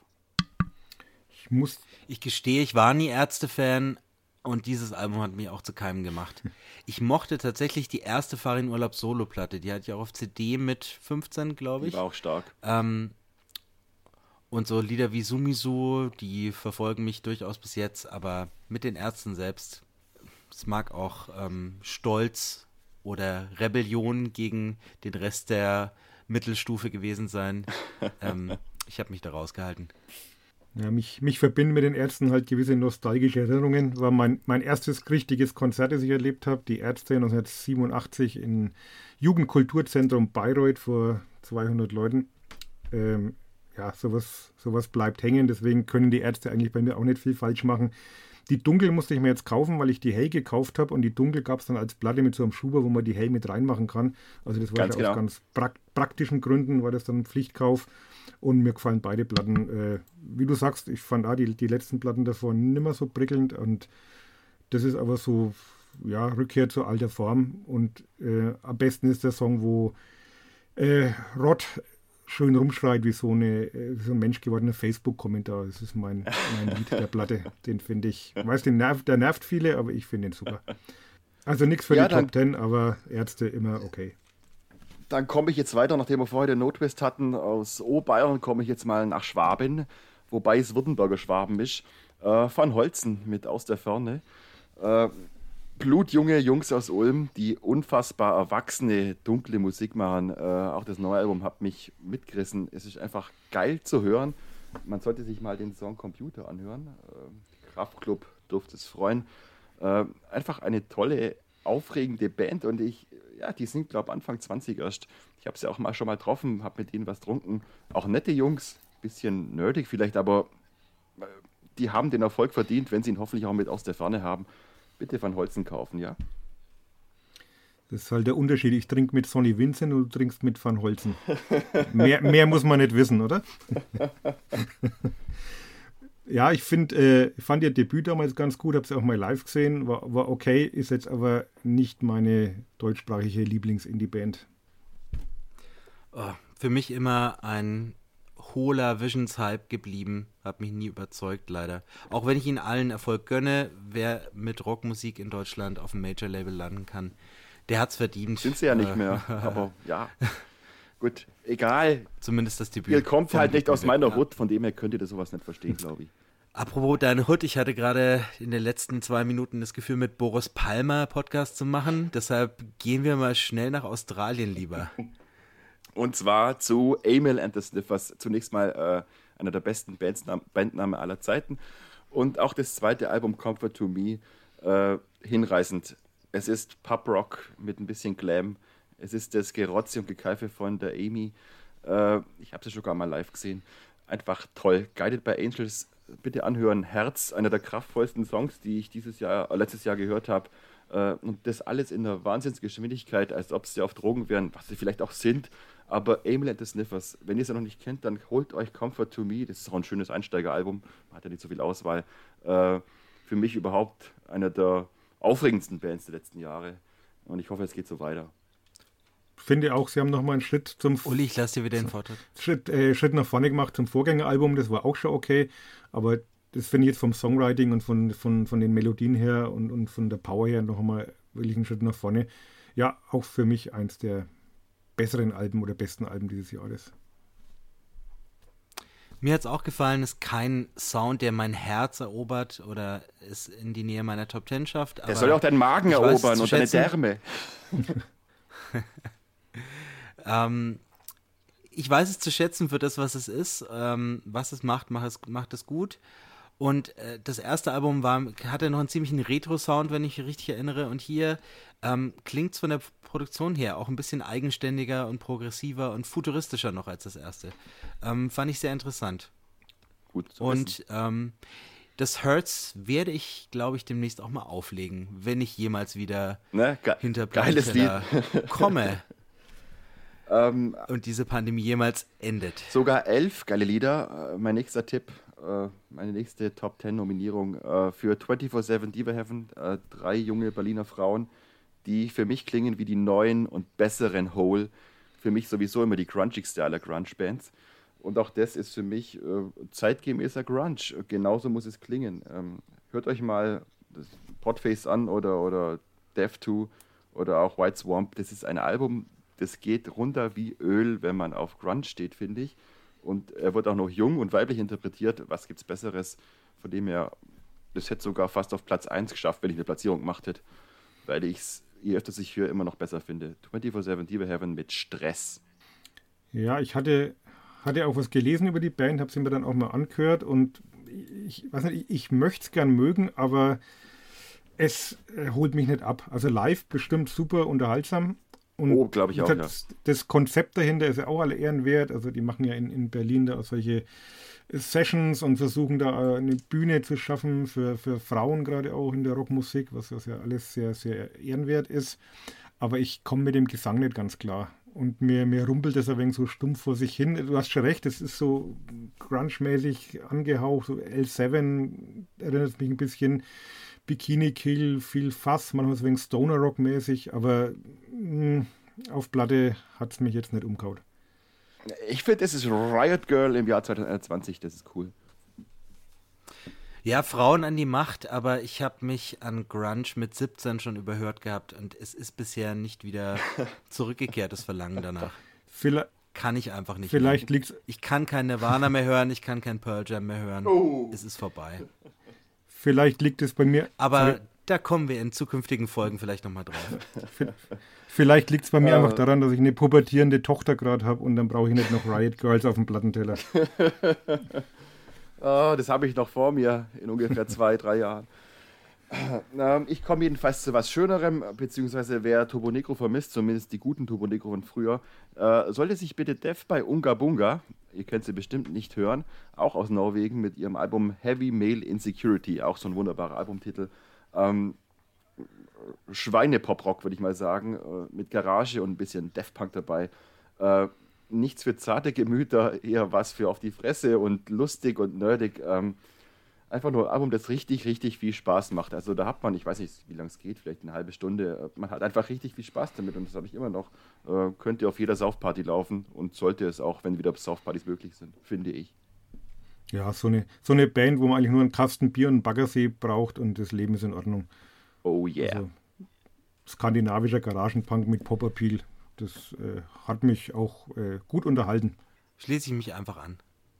Ist doch mal schön, dass ich keine Wiederworte höre, denn äh, keine Wiederworte äh, erwarte ich auch oder dulde ich auch gar nicht, denn wie ich gesagt habe, 21 war auch so ein Jahr auf alt äh, bewährtes zu setzen. Deswegen ist, war das 50. Geburtstags äh, oder the 50th Anniversary Edition von Let It Be. Und ähm, Phil Spector ist letztes Jahr auch gestorben, der Let It Be wie einige meinen, verhunzt hat. Mag ja sein, doch ich kenne halt nur, also fast nur seine Produktion des Albums. Und äh, es wieder zu hören, auch in der neuen Edition mit ein bisschen besseren Klang, einfach nur großartig, denn es gibt äh, nur einen Gott und das sind die Beatles, beziehungsweise die vier Propheten, das sind die Beatles. Und äh, ja, soll ich jetzt echt noch Albumtipps geben von dem Album wie Let It Be? Äh, Dicker Pony, übrigens, wenn man es mal wieder anhört, eines der schönsten Liebeslieder aller Zeiten, wie ich finde. Aber ansonsten läuft es, glaube ich, außer Konkurrenz, es sei denn, ihr wollt irgendwas dazu sagen, was ich nicht hoffe. Wund Nichts hinzuzufügen. Es wundert mich nur, dass, dass du als, als Ärzte-Fan sagst, es gibt nur einen Gott, die Beatles. Ich dachte mal, das ja, heißt, es gibt nur einen ich sagte, Gott. dachte ich mir schon, verdammt, ich hätte was Bela Farin Rott. Ne? Ich hätte sagen sollen, es gibt nur vier wahre Propheten. John Paul, George und Ringo. Und meine letzte Platzierung äh, aus der Top 10, letzte Platzierung, ich habe keine Platzierung, aber letzte Teil der Top 10 ist Turnstyle mit Glow On. Äh, ich bin kein ausgesprochener Hardcore, äh, Ultra-Fan, aber dieses Album, wow, also wirklich, das ist so ein Alles-Geht-Album und da geht auch alles auf dem Album. Das habe ich von den Buchsenkrissen äh, die Hosen weggeschraubt. Äh, einfach nur der Wahnsinn, was diese Vollblutmusiker da hin, hinhauen. Äh, macht wahnsinnig Spaß, gefällt auch jedem, gefällt auch meiner Tochter. Die Lieder sind voller Ideen. Man entdeckt immer wieder was, wenn man es hört und irgendwie schütteln die das alles so echt aus dem Ärmel raus. Also wenn das Hardcore ist, für Leute, die kein Hardcore mögen, dann toll. Turnstyle mit Glow On, sicher eins von den Alben des Jahres 2021 für mich. Das auch in meiner. Das war, glaube ich, auch eins der Konsensalben. Ja. Aber Uli, sag du erst. Das, ich sag was dazu, weil das auch in meinen Top Ten auftaucht, dann können wir uns das dann schon sparen. ähm, ja, für mich auch eine Band, die, die bislang an mir ein bisschen vorbeigegangen war. Und ich hatte schon so ein Hardcore-Fable. Also geht eher so in die alten SSD-Discord-Sachen Richtung. Und äh, ein böser Mensch auf Twitter hat was geschrieben von Urban Outfitters Hardcore, wäre das natürlich böse und äh, klar ist das, ist das natürlich äh, sehr glatt produziert, sehr, sehr poppig phasenweise und eingängig, aber ich finde es halt so kombiniert mit, mit seiner Wahnsinnsenergie und, und dann auch so, so klischeefrei und klingt trotzdem auch frisch und modern. Also für mich war es die Platte, die im vergangenen scheiß Corona-Jahr äh, so Lust auf, auf Rückkehr von Konzerten gemacht hat wie keine andere Platte. Also die würde ich einfach gern in, in einem kleinen Saal sehen, wo es, also nicht bei Rock im Park vor Limp Bizkit, sondern wirklich kleine Halle, wo es von der, wo es von der Decke tropft und wo man dann in der ersten Reihe steht, ein Bier in der Hand und die Faust nach oben reckt. So will ich das dann irgendwann bitte wieder haben. Ich sage Amen. Amen, ja.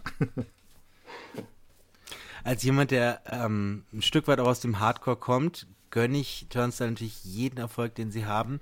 Allerdings war mir ihr altes, äh, ihr Vorgängeralbum Time and Space noch ein bisschen näher am Herzen, auch soundtechnisch, weil was sie hier reinbringen mit diesen Crossover-Elementen, auch dafür bin ich noch nicht bereit, dass das wiederkommt. Aber ich finde das gerade geil Sachen gemacht.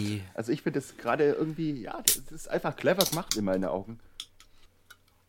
Definitiv, ähm, das ist auch eine ganz eigene Einschätzung und ein subjektives Empfinden. Ähm, aber es ist mir stellenweise einfach zu, so glatt darf Hardcore nicht sein, wie dieses Album und dieser Schlagzeugsound sind.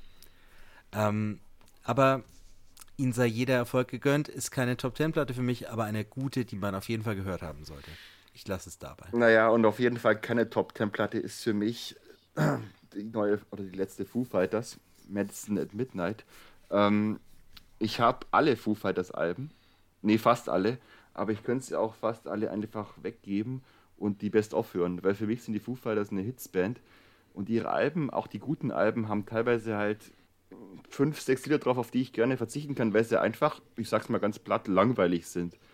Und bei Medicine at Midnight werden sie auf einmal noch so experimentierfreudig und bringen dann so nur Disco-Sounds mit rein und, und was weiß ich was und Funk. Äh, klar, sie waren in Quarantäne und so. Und nichts gegen Dave Grohl, immer noch der netteste Mensch in Rock. Aber Medicine at Midnight wurde von vielen Kritikern sehr gelobt. Ich finde es einfach nur strunzlangweilig, ohne jeden Hit und auch irgendwie ohne jeden Sinn. Sag ich jetzt einfach mal so blöd. Eine Platte, die an Belanglosigkeit wahrscheinlich nur von der Kings of Leon übertroffen wurde. Oh, sag da nichts dagegen. die wirklich nicht hätte erscheinen dürfen. Ja. Also, was das Label sich dabei gedacht hat, ähm, gut, die Foo Fighters, die finden immer, die brauchen ja nur einen Vorwand zum Touren. Aber Und fang bitte nicht Also- mit den Kings of Leon an, weil ich mein Aha Shake Heartbreak ist für mich eines der größten Alben überhaupt von äh, den letzten 20 Jahren. Aber äh, ja, Foo Fighters, wie gesagt, eine Hitsband. Aber nur Hits. Der Rest ist wirklich verzichtbar. Und auf Medicine at Midnight ist alles verzichtbar. Und Der ich bin ja Dave auch- Grohl-Fan. Ja, Und der muss ja auch Horrorfilme drehen und Bücher schreiben. Also alles geht Ja, ja, das mag sein.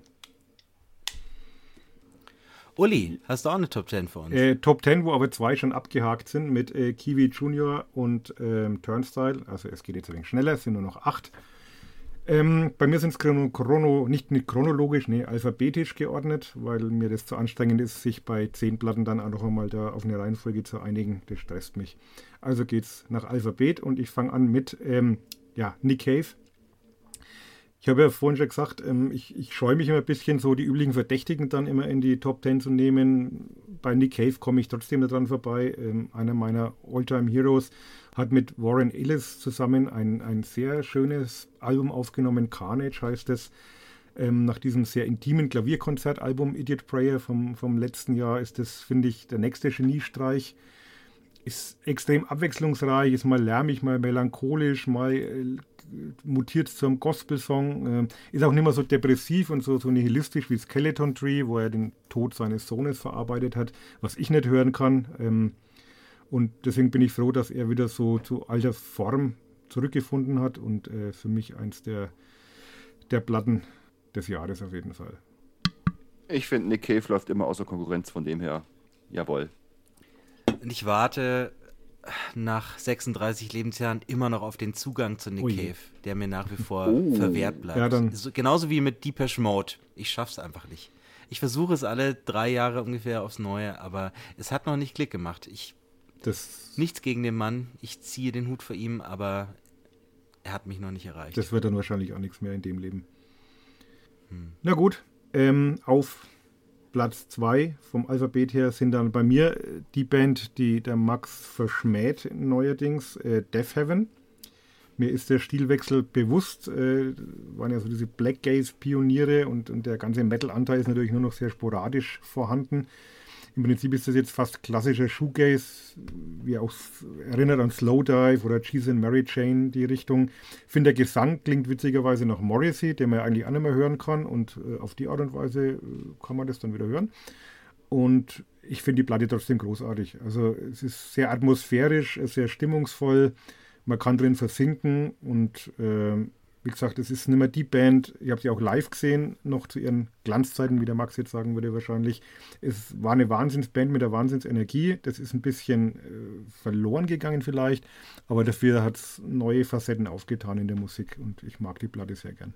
Ich fand es ganz großartig, weil wie du sagst, atmosphärisch oder ich würde sagen schwelgerisch. Ähm, ich habe mir oft gedacht beim Hören, wenn ich noch Drogen nehmen würde, würde ich da keinen Drogen nehmen dazu, weil man konnte darin echt schön versinken. Also hat wirklich äh, sehr viel innerliche Freude bereitet, Infinite Grenade zu hören.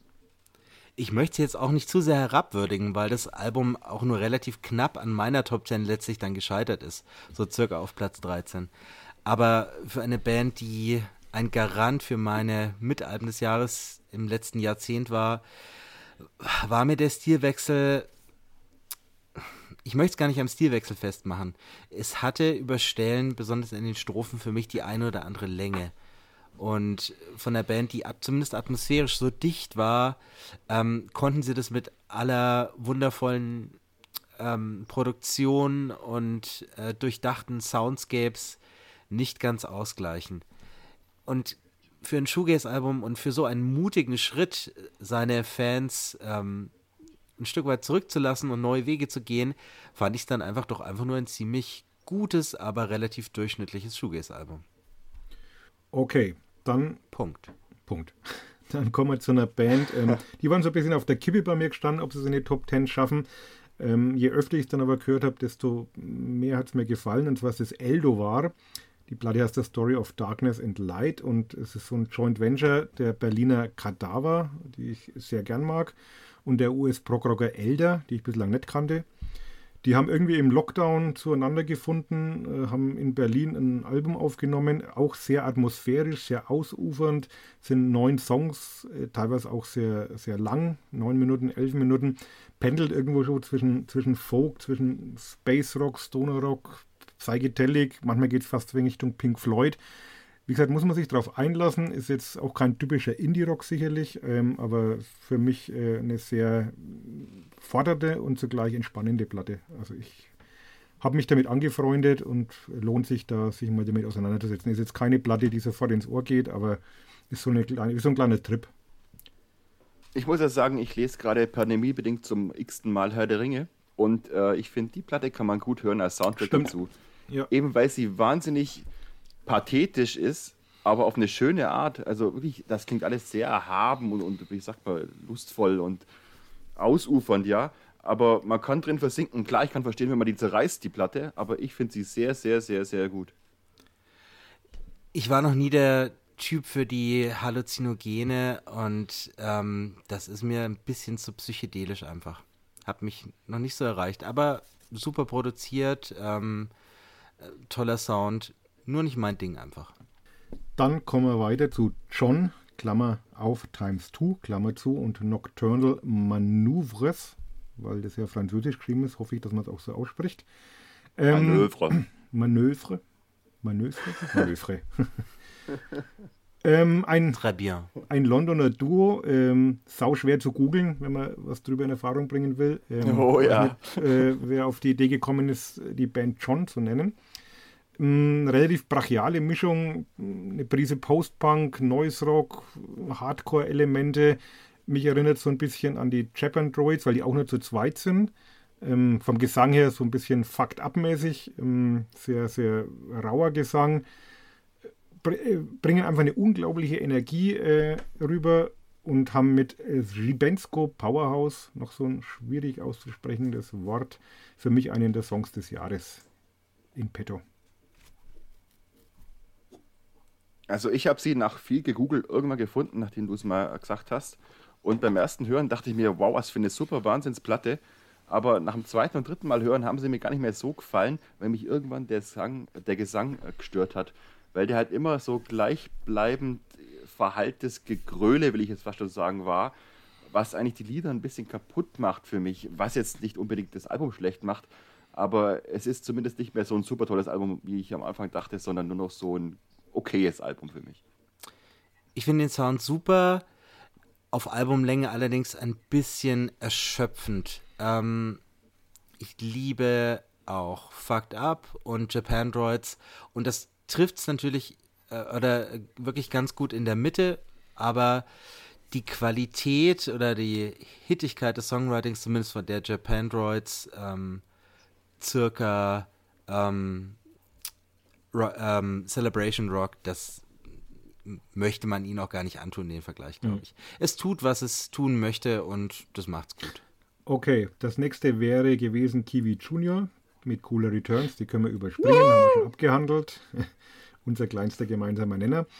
Dann kommen wir zu weiter im Text mit K, The KVB, Unity. Das ist jetzt so ein bisschen meinem Fable für, für Wave, Gothic und Elektro geschuldet, was ich eben auch ganz gern höre. Ähm, britisches Synthwave-Duo machen sehr eleganten Elektropop mit Post-Punk-Einflüssen, bisschen Shoegaze manchmal, sehr atmosphärisch, minimalistisch auch, aber auch tanzbar. Würde ich sehr gerne mal live sehen, weil die auf der Bühne äh, auch viel mit audiovisuellen Elementen arbeiten. Also ist, glaube ich, auch optisch äh, durchaus interessant. Anspieltipp Unbound. Also wer so auf bisschen Elektropop, Wave steht, ähm, kann ich das nur empfehlen. Bei der Platte war ich ziemlich leidenschaftslos, muss ich sagen. Ich habe sie ja auch nur ganz kurz durchgehört und nicht komplett durchgehört. Vielleicht muss ich es machen, aber sie hat mir am Anfang nichts gegeben. Äh, und es fällt mir schwer, da ein Urteil drüber zu bilden. Äh, ich muss sie vielleicht nochmal hören, aber es war mir zumindest beim ersten Hören zu elektronisch. Stimmt, da war ja was. Ich bin beim Googlen zuerst über das Bandfoto der, des Herrn und der Dame gestoßen und habe mich gewundert, wie die beiden noch so hübsch und unverbraucht ausschauen können und das schon ihr x-tes Album ist. Ähm, vom Sound her hat es mich ein bisschen kalt gelassen, weil bei Elektropop, da muss es für mich dann einfach hittig knallen, so wie Churches und das war dann doch ein bisschen zu hm, apart, würde ich vielleicht sagen. Okay. Dann kommen wir zu einem, ja, wahrscheinlich auch so ein Konsensalbum des Jahres, ähm, Torres mit Thirstier. Ähm, ja, Mac, Mac habe ich mir jetzt aufgeschrieben, ich weiß es nicht auswendig. Mackenzie Ruth Scott heißt ja die gute Frau mit vollem Namen, alias Torres. Für mich so momentan neben Phoebe Bridges, Snail Mail, Julian Baker ja, und Emma Ruth Rundle vielleicht noch, wobei die jetzt ein bisschen andere Musik macht, so die aktuell der faszinierendsten Songwriterinnen. Und was mich an dem Album fasziniert, ist so diese wahnsinnige Vielfalt. Also da, es gibt Stadionrock, es gibt Pop, es gibt Indie, äh, es gibt ganz viele Hits wie Hug from a Dinosaur. Also ganz, ganz bunt gemischtes Spektrum, aber alles auf seine Weise einfach sehr, sehr gut produziert und auch äh, sehr vom Songwriting her und von der Art der Darbietung sehr gut, fand ich. Ich finde für die Strophe. Ihr bestes Album. Ja, ich finde für die Strophe Everybody wants to get to heaven, but nobody wants to die to get there hat sie einen Oscar verdient. Äh, tolles Album, wirklich tolles Album einfach.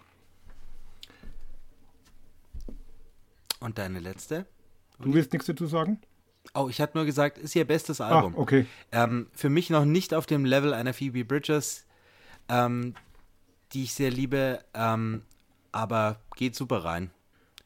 Und spannender als ähm, die australische Kollegin, deren Namen ich beim letzten Mal noch wusste und jetzt gerade blanke, Courtney Barnhart, ähm, die mich dieses Jahr ein bisschen enttäuscht hat.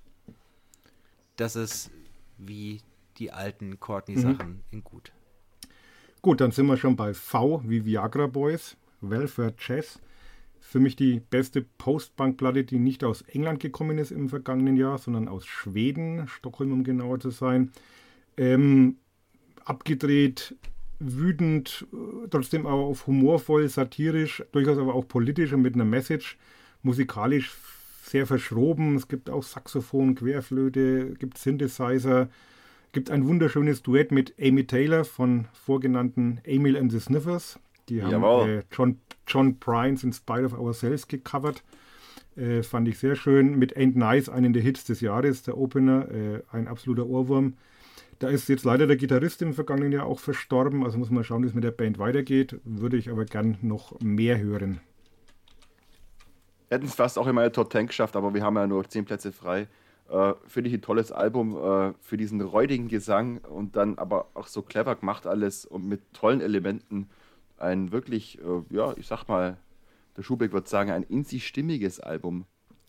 In sich stimmig auf jeden Fall. Mir war es ein bisschen zu soft im Vergleich zum Vorgänger Streetworms, den ich noch lieber mochte, aber es enthält immerhin meinen Song des Jahres und das ist Ain't Nice, der in seiner Ruppigkeit so ein bisschen raussticht ja. aus dem neuen Sound. Aber ich bin gespannt, wie, wo es dahin weitergeht. Und ich muss noch kurz ein bisschen Asche über mein Haupt rieseln lassen. Ich meinte gerade eben natürlich äh, Courtney Barnett, die ich gerade mit Devandra ba äh, Barnhart oh. vermischt habe. Und das wollte ich nur noch nachschieben. Nicht, dass sie mich gleich in der ersten Folge disqualifiziert. okay, und dann sind wir auch schon beim... Uli, hast du auch einen Flop? Nee, erstmal noch die Nummer 10. Eine habe ich noch. ähm, ja, trotzdem eine der Bands, ich habe vorhin gesagt, ich will nicht immer dieselben nehmen, bei der Band komme ich wieder nicht dran vorbei, obwohl auch schon die zwei Vorgängeralben in meinen Top 10 waren, The War on Drugs. I Don't Live Here Anymore. Ähm, für mich äh, Adam Grandusil, äh, ein, ein Songwriter-Genie in dieser Zeit, kompositorisch wahnsinnig vielschichtig, ist perfekt produziert. Ich habe irgendwas von, von Klangkathedralen gelesen, die er errichtet, das trifft ganz gut kommt halt auch meiner Schwäche für, für Classic und Hardland Rock entgegen. Klingt aber trotzdem auf eine angenehme Weise frisch und modern und hat halt auch so eine schöne 80er-Schlagseite. Also gerade im, im Titelsong I Don't Live Here Anymore, diese Gitarren, die erinnern schon sehr an, an Don Henley, Boys of Summer und äh, damit kriegt man mich halt einfach. Also finde auch eine Platte, in der man sich wunderbar verlieren kann, auch wenn sie zugegebenermaßen vielleicht ein paar Längen hat mitunter, aber insgesamt eine sehr runde Sache. Philipp, kanntest du War on Drugs schon mit den Vorgängeralben? Ich kannte ja sie und ich. Durchaus in den Kritikerhimmel gelobt wurden. Ich kannte sie und ich habe sie geschätzt, wenn auch nicht äh, ich jetzt auf Albumlänge alles durchgehört habe. Aber als ich mir das Neue angehört habe, musste ich sagen, mich störte irgendwann dieser irgendwann wehleidige Gesang vom Adam äh, Gran, Gran, Granduciel. Granduciel.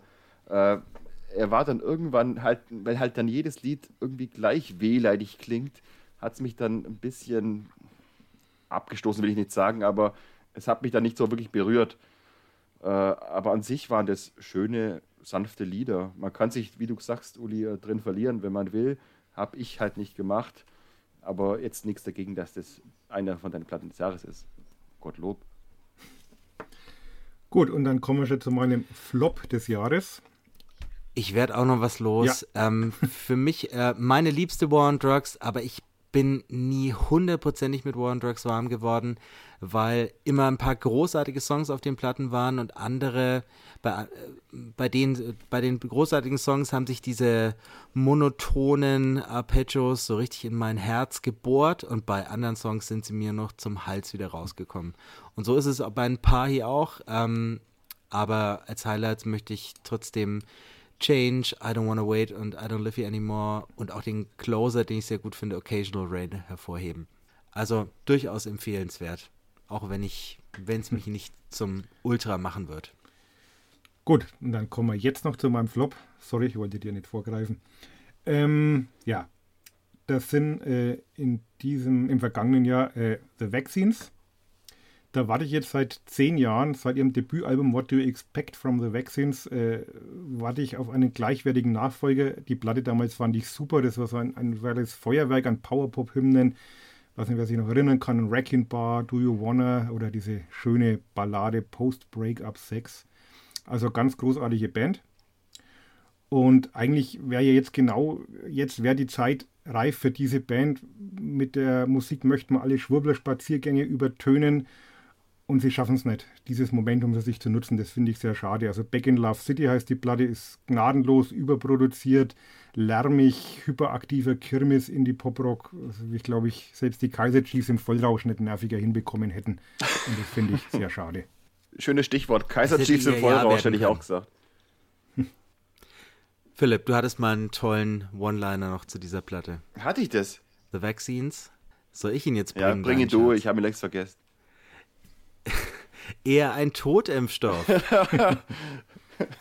Ich cleveres trifft's Kerlchen. gut. Habe ich mir gemerkt.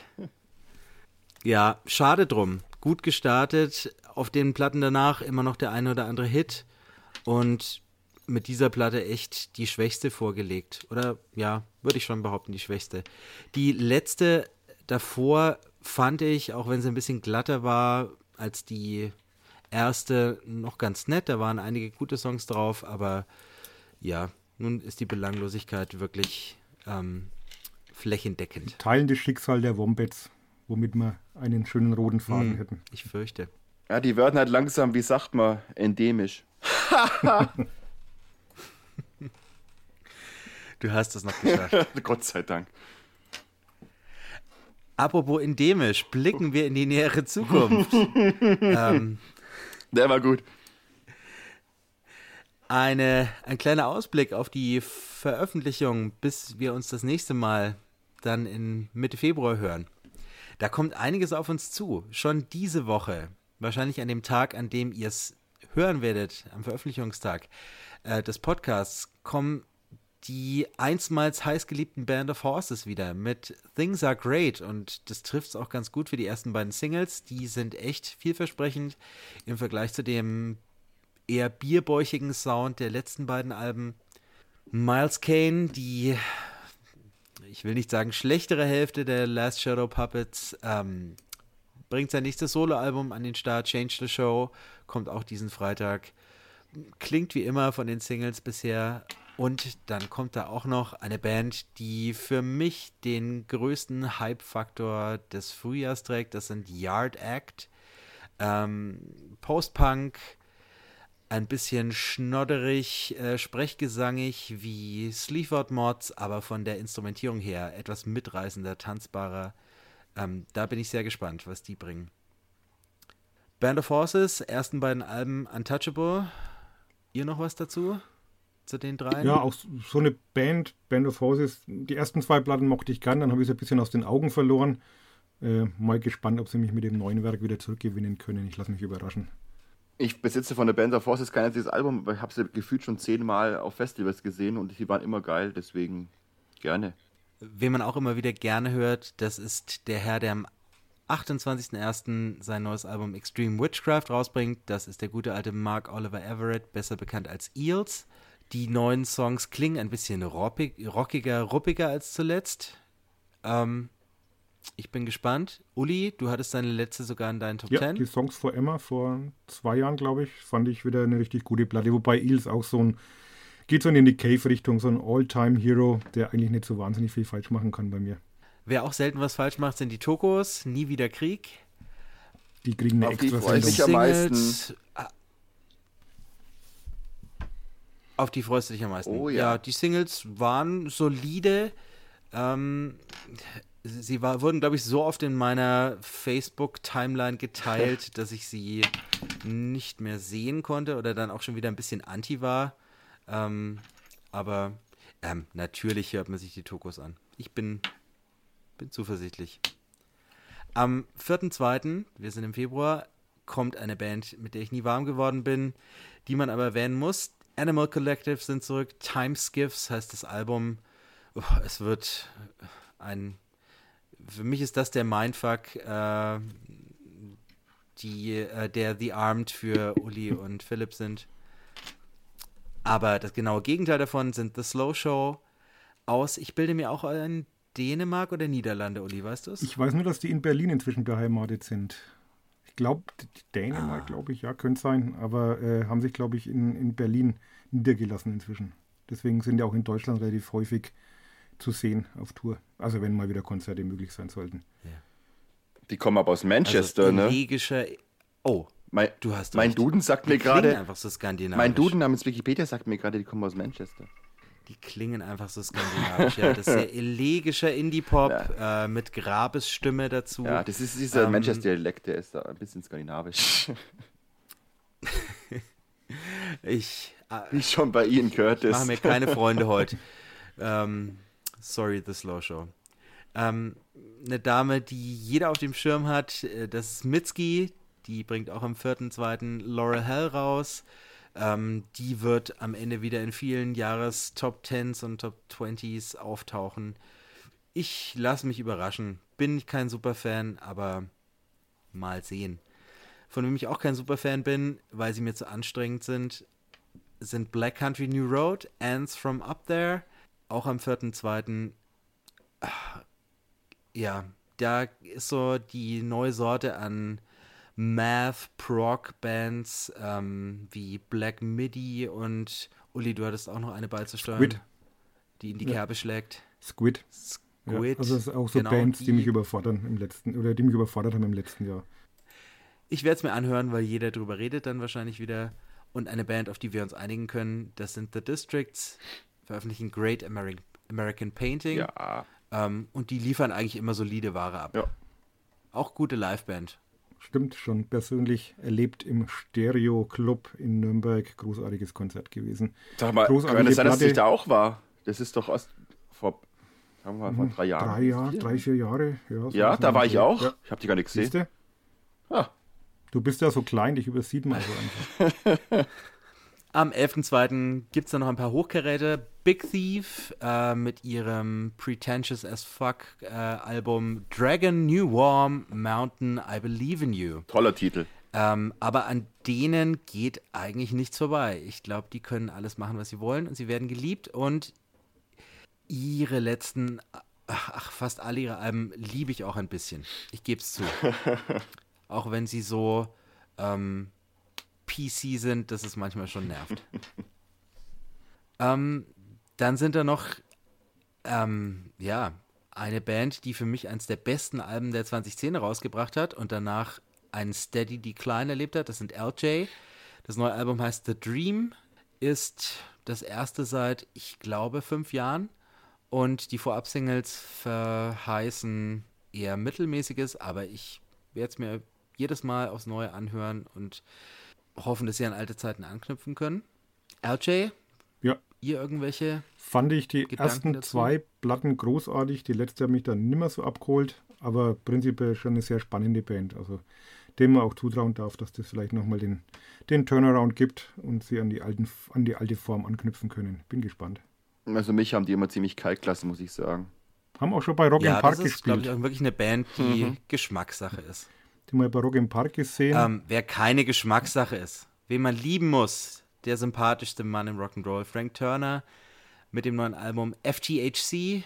Frank Turner Hardcore soll das wohl heißen und die Singles verheißen Punkrockiges, mehr, weniger Akustik, mehr E-Gitarre und soll er ruhig machen. ja, der So hat ja Gott schon, will, werde ich ihn ähm, im Sommer im Stadion in Nürnberg sehen, auf der Pocket Republic Tour. wenn es denn stattfindet. Ne? Wenn es Der hat denn ja so eine, stattfindet. so eine Splitplatte gemacht letztes Jahr auch mit NoFX.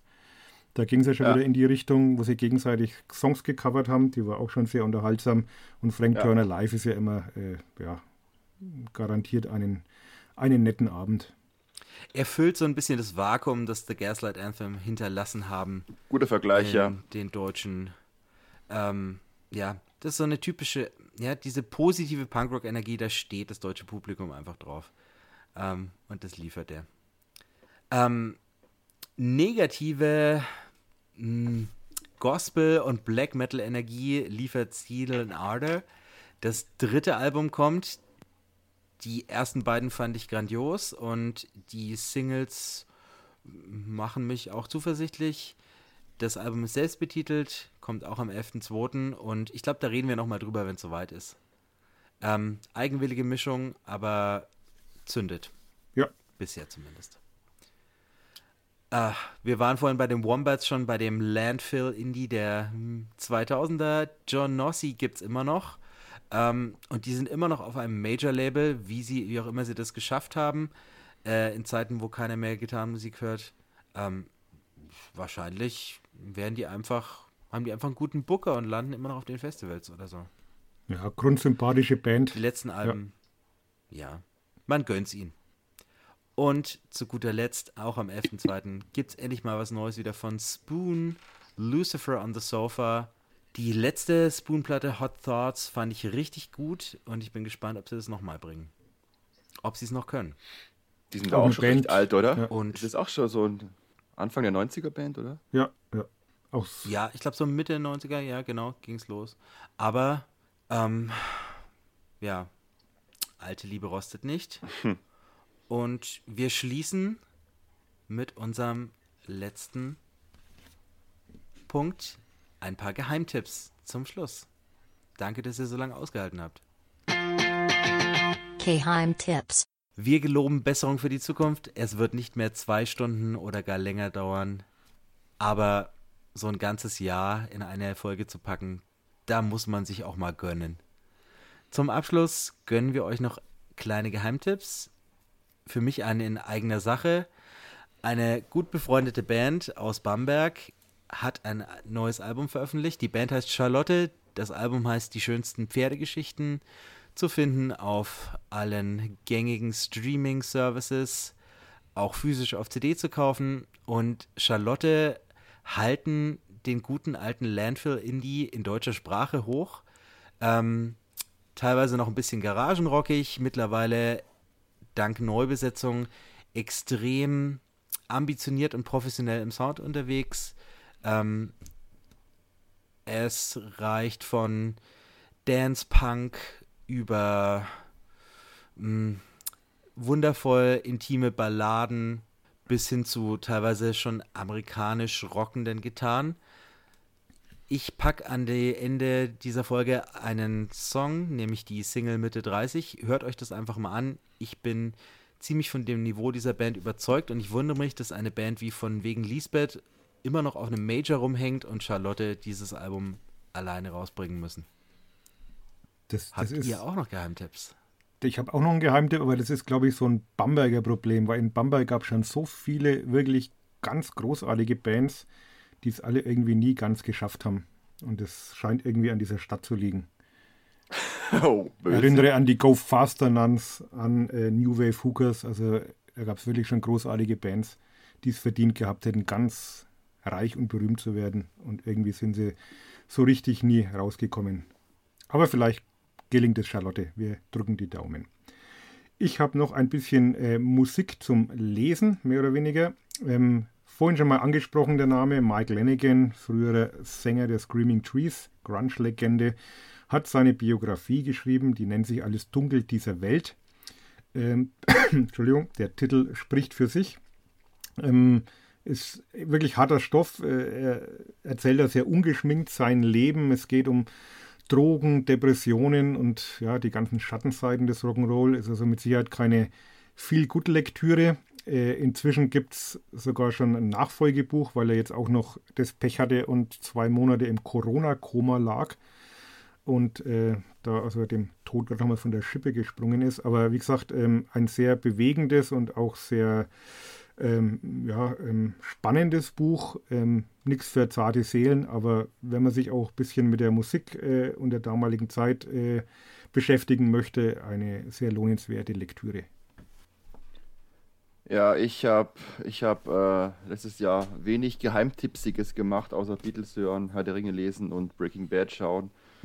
Im Grunde habe ich mich immer wiederholt, aber ich habe auch was gelesen und deswegen empfehle ich ein Buch von einer hochgradig geilen schwäbischen Kollegin von mir, nämlich von Isabel Beer, Beer mit zwei E, das Buch Bis einer stirbt, eine wirklich kraftvoll geschriebene Reportage über die Drogenszene Internet.